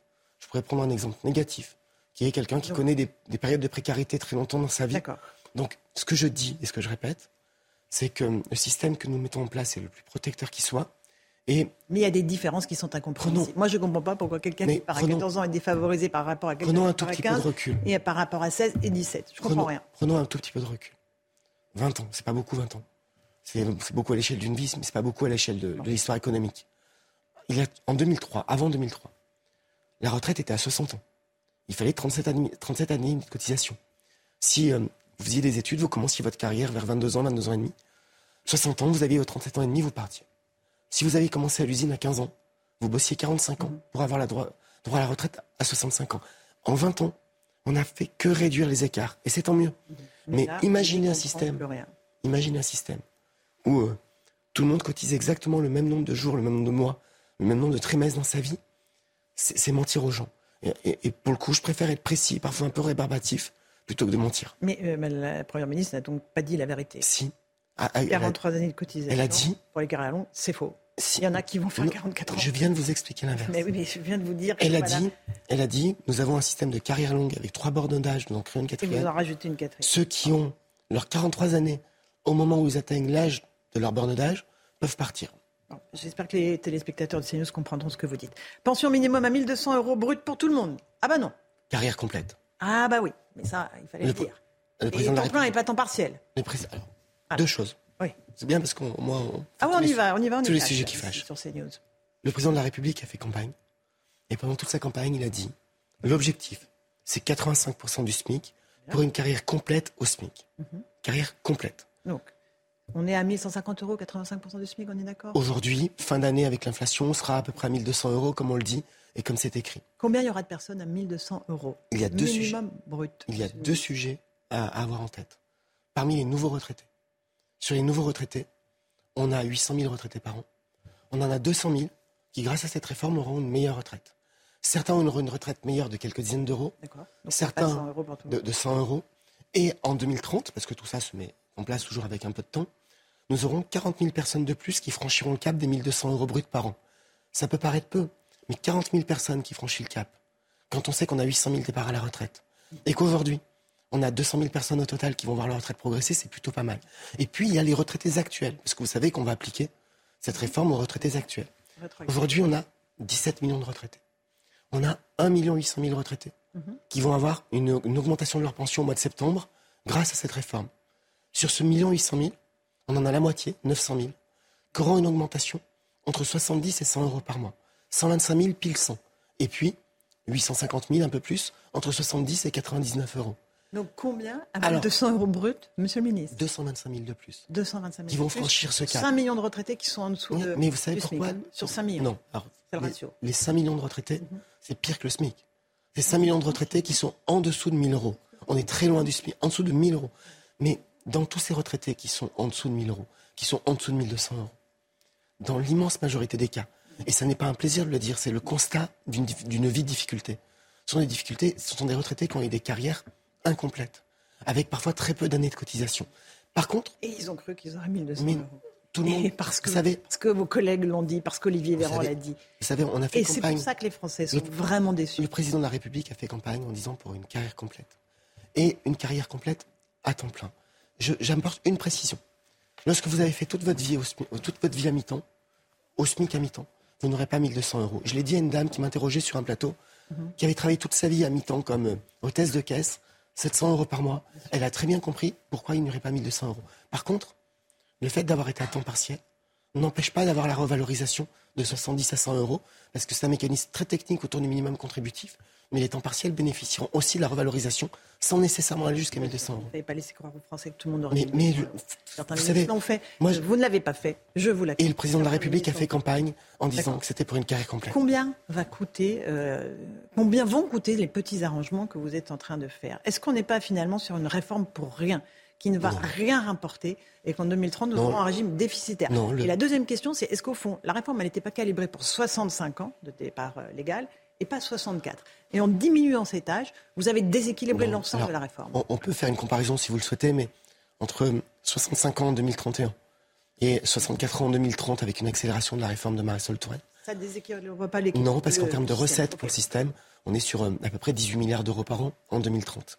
Les, les mesures que nous avons prévues sont des mesures qui sont financées. Sur les recettes de cette réforme, les 18 milliards par an, deux tiers vont permettre d'éponger le déficit et un tiers de payer les mesures sociales. Les nouvelles mesures, notamment sur les carrières longues, vont coûter entre 600 et 700 millions d'euros d'ici 2030 et avec une montée en puissance très progressive. Et donc nous ferons en sorte que tout ça soit équilibré. Il est hors de question de faire une réforme qui ne revienne pas à l'équilibre, c'est la priorité. Si vous rajoutez le déficit prévisible, il ne reste plus rien en fait sur les 18 milliards d'euros que vous comptez. Mais l'objectif c'est l'équilibre. Économiser. L'objectif c'est l'équilibre. Oui, mais il n'y aura pas d'équilibre en 2030. Ah si, je vous assure qu'il y a l'équilibre en 2030. Les tableaux de, de la réforme, les tableaux financiers qui accompagne la réforme le montre. Et je l'ai dit et, répété pendant toute cette réforme, et je, continuerai à le faire. Deux objectifs. Équilibrer le système, parce que si on ne l'équilibre pas, il va dans le mur. Deuxième objectif, l'améliorer. Parce que si on se contente de l'équilibrer sans l'améliorer, ça n'est pas très juste. Et donc, ces deux objectifs seront tenus. Et les, mesures que nous avons annoncées encore récemment sont intégrées dans ce chiffrage. Euh, Marine Le Pen a déposé une motion de censure euh, vous saluez euh, cette, ce coup de maître politique, on va dire. Je n'ai pas à saluer quoi que ce soit. Mhm. Mais elle prend la NUPS de. C'est un choix du Front National. Mhm. Et le Front National Rassemblement souhaite. National, ça Rassemblement National, j'ai quelques vieilles habitudes. Mhm. le, Rassemblement National souhaite déposer une motion de censure, c'est un droit constitutionnel. Je n'ai pas à le commenter, je n'ai pas à le juger. Je pense que cette motion devra être, sera rejetée par l'Assemblée nationale, à moins que l'ensemble de la gauche souhaite mélanger ses voix avec celles du Front National. Mais ça appartient au Parlement. C'est une prérogative des groupes politiques dès lors qu'ils ont plus de 58 députés. Il faut 58 députés pour euh, signer une motion de censure. On en prend acte. Vous n'avez pas le sentiment d'avoir volé le débat au Parlement? À ceux qui ont volé le débat, c'est l'opposition. Quand on dépose 18 000, amendements, avec des amendements. Quand on donne 20 jours seulement aux députés pour C'est euh, plus que toutes les mesures, toutes les réformes des retraites précédentes. Mais 20 000 amendements, quand il s'agit de changer les virgules. Vous savez que Mme Rousseau avait déposé un amendement, elle l'a retiré qui visait à transformer le titre de l'index senior en index feuille à salade. Si c'est pour ça qu'on est élu. Un, index quoi? Feuille à salade. Feuille à salade. Ah Elle l'a retiré. Si c'est pour ça qu'on est élu député, il faut changer de métier. Euh, le rapport au travail, c'est ce qui sous-tend toute cette réforme. Je crois. On n'y a pas pensé, en vérité. Si. Le rapport des Français à leur travail. Je pense que. Je pense Pourquoi ne pas avoir d'abord parlé travail avant de parler de réforme D'abord, je pense que le rapport au travail est majeur et que pendant 40 ans, toutes les politiques se sont concentrées sur la lutte contre le chômage et l'accès à l'emploi, parfois au détriment du travail. Et j'ai ouvert les assises du travail fin novembre, avec un vrai sujet de fond sur les nouveaux rapports au travail, sur les nouvelles manières d'organiser le travail dans une société de plus en plus numérique. Et fin mars, nous aurons euh, des conclusions qui, je crois, seront intéressantes. Vous n'allez peut-être pas, commencer par ça? Alors, je vais vous dire pourquoi non. Le déficit, il ne fait pas de pause. Hmm. Si on ne fait pas la réforme maintenant, il faudra la, il faudra la faire plus tard. Et plus vous attendez, plus les marches à monter pour la mettre en œuvre et atteindre l'équilibre en 2030 seront hautes. Et donc, si on veut des marches plus hautes, il faut attendre. Si on veut une entrée en réforme, une entrée en vigueur plus progressive, il faut le faire très vite, c'est ce que nous faisons. Merci Olivier d'être venu euh, ce matin dans la matinale de CNews. À vous Romain Desarmes pour la suite. CNews, il est 8h34. Merci à vous Laurence Ferrari et à votre invité Olivier Dussopt. On va revenir évidemment sur la réforme des retraites dans un instant. Mais tout d'abord, cette euh, toute dernière information CNews. Avant l'accident provoqué par Pierre Palmade, L'humoriste est allé à la boulangerie et un des deux hommes qui étaient avec lui dans la voiture est allé à la pharmacie acheter des seringues. Pierre Palmade, qui est toujours en garde à vue ce matin depuis hier, il répond aux questions des, enquêteurs à l'hôpital de Melun, Chana. Et ces deux passagers qui ont pris la fuite après l'accident vendredi dernier sont également en garde à vue et deux victimes sont toujours en réanimation. Le conducteur du véhicule percuté ainsi que son fils de 6 ans qui est actuellement alimenté par une sonde. Vincent Fandège. Transféré à l'hôpital de Melun en Seine-et-Marne, Pierre Palmade a également été placé en garde à vue à 13h55 hier. Son audition devrait éclairer plusieurs zones d'ombre pourquoi a-t-il pris le volant alors qu'il avait consommé une forte quantité de cocaïne? Pourquoi sa voiture a-t-elle dévié sur la voie de gauche? Ou encore, quel rôle ont joué ces deux passagers? Mais mardi, la sœur du comédien a déclaré que Pierre Palmade ne se souvenait plus des circonstances de l'accident. L'une des deux personnes soupçonnées de s'être enfuie de la voiture de l'humoriste a été interpellée hier à Clichy-la-Garenne, dans les Hauts-de-Seine, ainsi que la femme qui l'hébergeait. Il s'agit d'un Marocain âgé de 33 ans. Le deuxième homme a été placé en garde à vue à la fin de la journée. À 34 ans, il est connu de la police pour des affaires liées aux stupéfiants. Ils devront s'expliquer notamment sur les heures précédant l'accident, celles d'après et les raisons de leur fuite. Voilà, et on saura à la mi-journée si la garde à vue de Pierre Palmade est, euh, rallongée de 24 heures ou pas. Gérald Darmanin, Gérald Darmanin s'est rendu hier soir à, Nanterre, dans la cité Pablo Picasso. Vous savez, on vous en parlait au début de la semaine de cette cité Pablo Picasso à Nanterre. Des trafiquants de drogue avaient affiché une sorte de règlement intérieur sur les murs de l'immeuble. Les trafiquants avaient écrit le, règlement de copropriété qui disait aux habitants écoutez, si vous vous comportez bien avec nous, on se comportera bien avec vous. C'est pas comme ça que ça se passe, bien sûr. Ce ne sont pas les trafiquants de drogue qui font la loi dans les dans les cités et même ailleurs. Donc le ministre est allé euh, annoncer une opération spéciale avec la CRS 8. On est avec Mickaël Dequin, secrétaire départemental SGP 92. Bonjour Mickaël Dequin, merci d'être avec nous. Bonjour. La CRS 8 qui va s'installer quelques jours à la, cité Pablo Picasso. Euh, expliquez-nous, qu'est-ce qui va se passer? Bah, qu'est-ce qui va se passer? Il va se passer ce qui devrait se passer en fait sur l'ensemble des, euh, territoires qui sont concernés par, euh, euh, l'implantation de ces, trafiquants de stupéfiants. En fait, c'est une occupation quasi H24 du terrain et qui va donc permettre la dissuasion nécessaire à, l'implantation de, ces points de deal. maintenant, moi, je, voilà, on est toujours un petit peu sceptique nous dans ce genre d'opération comme entre guillemets puisque hier soir en quittant les locaux de la direction territoriale du 92. J'ai croisé ce qu'on voit, hein, c'est impressionnant quand ça arrive. Euh, alors certes, ça va amener euh, donc des renforts pour nos collègues, mais quid euh, des enquêteurs qui vont avoir à, gérer la surcharge de travail qui va être apportée au commissariat de Nanterre quotidiennement, parce que souvent on parle de, l'activité sur le terrain, mais il y a aussi toute la partie enquête qui découle derrière. Et puis, ben, j'ai envie de dire, on le fait là, on envoie donc cette CRS 8, mais au-delà de, de l'envoi de la CRS 8, quand ils vont partir, qu'est-ce qui va se passer? Ben, moi je me dis, on va retomber exactement dans la même situation qu'on a dénoncée il y a quelques jours, et, euh, et, donc tous ces locataires et ces habitants vont revivre à nouveau euh, la problématique euh, ben, qu'ils ont pu dénoncer aussi à travers les médias sur votre antenne. Oui, c'est ça. C'est-à-dire que, en, en, clair, si je vous suis, c'est efficace quand vos collègues sont sur le terrain, mais la question, c'est qu'est-ce qui se passe après quand ils s'en vont? C'est ça, c'est donc moi je, je, nous on faisait un point au niveau des chiffres hein, euh, en termes d'effectifs, euh, on le voit. Qu'est-ce qu'il faudrait pour éventuellement être vraiment efficace contre ces trafiquants de stupéfiants? Il faudrait une occupation euh, quasi H24 puisque on voit que leur organisation eux dans les points de deal au niveau des halls c'est 22 heures sur 24. Donc il faudrait qu'on ait des effectifs qui soient mobilisés sur le terrain euh, constamment et uniquement pour ce genre de fait, donc les faits de trafic de stupéfiants. Or, c'est pas possible puisqu'on sait qu'il y a une multiplication des, missions de police hein, euh, et une diversification aussi de ces missions. Et donc, les collègues euh, de du commissariat de notamment ne sont pas concentrés sur le trafic de stupéfiants toute la journée parce que les missions prioritaires et d'autres missions tombent et il faut qu'ils les exécutent. Et au-delà de ça, on est aussi confronté à un problème de mutualisation où maintenant, bah, sur les départements des Hauts-de-Seine, énormément euh, de collègues mutualisent, donc le commissariat de Nanterre va mutualiser avec le commissariat de Suresnes, avec le, commissariat de Courbevoie, pour faire tenir une patrouille. Et ça, c'est juste plus possible. Si on veut être efficace, il faut qu'on puisse avoir des patrouilles qui soient vraiment complètes dans chaque commissariat et qui puissent occuper le territoire constamment. Aujourd'hui, c'est pas le cas et on le, on le déploie. Merci beaucoup, Michael Dequin. Michael Dequin, en direct avec nous donc sur cette opération de la CRS 8 à Nanterre. Allez, on part à Albi. À présent, c'est à Albi euh, que les principaux leaders syndicaux vont manifester aujourd'hui contre la réforme des retraites. Une destination qui n'a pas été choisie au hasard, hein, euh, puisque la ville d'Albi est surnommée le pays de Jean Jaurès. C'est à Albi que Jean Jaurès a été enterré en 1914 après son assassinat, avant d'être transféré au Panthéon. Et on est en direct avec Alain Jean-Jean. Alain Jean-Jean qui est ouvrier de l'usine VOA, la verrerie d'Albi. Bonjour Alain Jean-Jean. Oui, bonjour. Merci d'être avec nous, merci d'être en direct avec nous. Vous êtes ouvrier de l'usine euh, VOA, la verrerie d'Albi. Vous avez 60 ans et avec la réforme, vous allez devoir travailler deux ans de plus par rapport à, votre âge de, départ normal, c'est ça? Oui, oui, c'est tout à fait ça.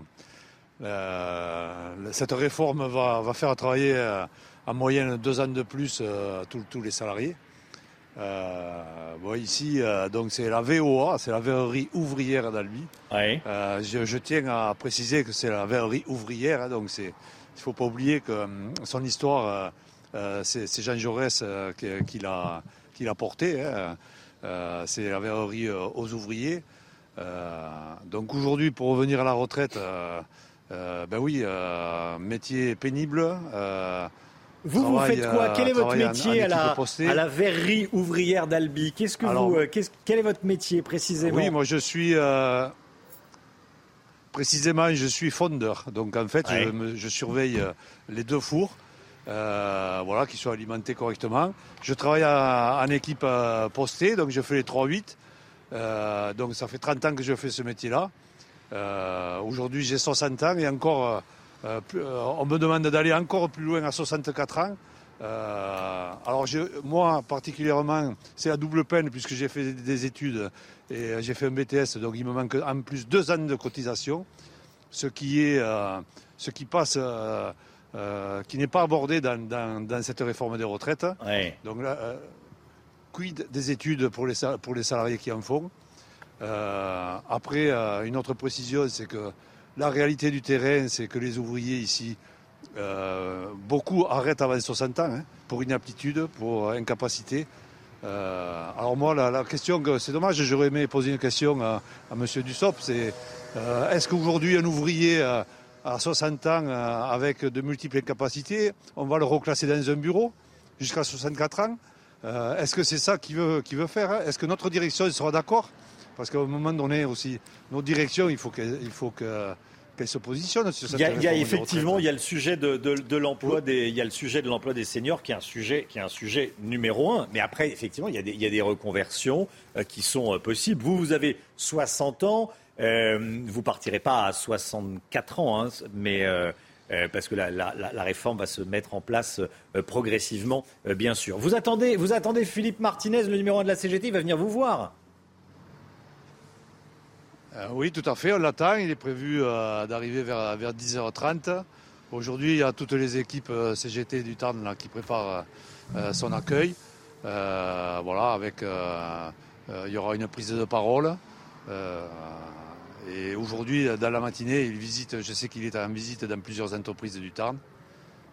Qu'est-ce que vous dites, Alain Jean-Jean, au ministre, euh, au ministre du SOPT, que vous avez probablement écouté, vous avez même écouté d'ailleurs, euh, qui dit on peut ne pas la faire la retraite. il n'a pas dit que ça exactement. Il dit si on ne la fait pas, la retraite, ça sera beaucoup plus douloureux dans quelques années. Ben, c'est faux, c'est faux. Enfin, ce sera beaucoup plus douloureux euh, si on ne fait rien. Alors, euh, mais je pense qu'il y a d'autres choses à faire que cette réforme qui est, qui est carrément injuste. Euh, voilà, donc je remets euh, le, travail des seniors au devant. Aujourd'hui, il y a la moitié des, plus de 55 ans qui, sont écartés du travail. N'oublions pas le, travail des femmes. Si aujourd'hui l'égalité salariale était appliquée, eh ben, ça ferait rentrer beaucoup de milliards dans les caisses de la Sécu. Euh, enfin voilà, moi je pense que cette réforme, elle, a été prise à l'envers. Euh, on, veut, on, veut, faire des économies avant d'appliquer réellement une organisation du travail. Euh, Merci beaucoup Alain Jean-Jean. Organisation du travail, ça, ça comment Oui. Merci. Merci beaucoup. Merci d'avoir été en direct avec nous. Et euh, merci également à, Antoine Estève. Voilà, Philippe Martinez qui va se rendre sur le site de VOA, la verrie ouvrière d'Albi. Et on sera évidemment en direct toute la journée d'Albi. Tiens, ce sondage, vous êtes de plus en plus euh, nombreux à vous opposer à la réforme des retraites. Hein oui, selon notre dernier sondage CSA pour CNews, vous êtes 67% à être contre le projet euh, du gouvernement. C'est 6 points de plus qu'il y a un mois où en janvier, donc mi-janvier, vous étiez 61% à être défavorable à la réforme des retraites. Et enfin, vous êtes 65% à estimer que le gouvernement doit retirer sa réforme face à l'opposition. Il est 9h moins le quart. Il est important ce sondage. Hein. Euh, les deux tiers des Français sont contre la réforme. Voilà ce qu'il ce dit. Et, l'opposition monte, monte. C'est News en direct d'Albi aujourd'hui. Allez, la santé tout de suite avec le docteur Millot. Bonjour docteur Mio avec Zia Carmentia Compagnie. Gestion du poids avec contrôle du glucose. Premier produit à base d'acarmentia. Disponible sur bionutrix.fr. Brigitte, vous nous parlez ce matin, bonjour. Bonjour. Bonjour docteur Millot, vous nous parlez ce matin d'une maladie qui touche 15 millions de Français, de personnes en France, l'acné. Et vous nous direz que contrairement à une idée reçue, elle ne touche pas uniquement les adolescents. Voilà, qui, quel adolescent n'a pas eu quelques boutons Mais pour commencer, rappelez-nous ce qu'est l'acné. Alors l'acné, c'est une... Tout le monde sait à peu près ce que c'est, mais pour comprendre ce qui se passe dehors, il faut comprendre ce qui se passe dedans. On va regarder un petit peu. On a à la base de chaque follicule pileux, ça peut être du duvet, ça peut être un poil, ça peut être un cheveu. On a une petite glande sébacée qui est accrochée comme ça et qui va sécréter du sébum.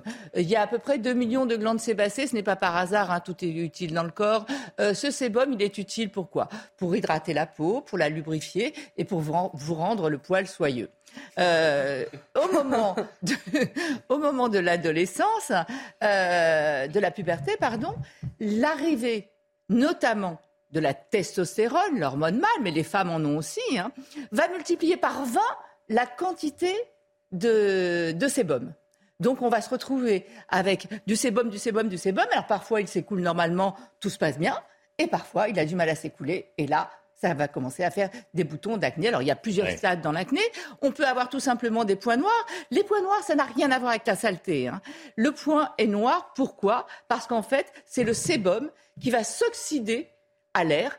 Exactement comme quand vous coupez un avocat et qui s'oxyde à l'air, il noircit. Eh bien là, c'est pareil. Il va s'oxyder à l'air. Ensuite, quand il a du mal à sortir, ça va faire des boutons blancs.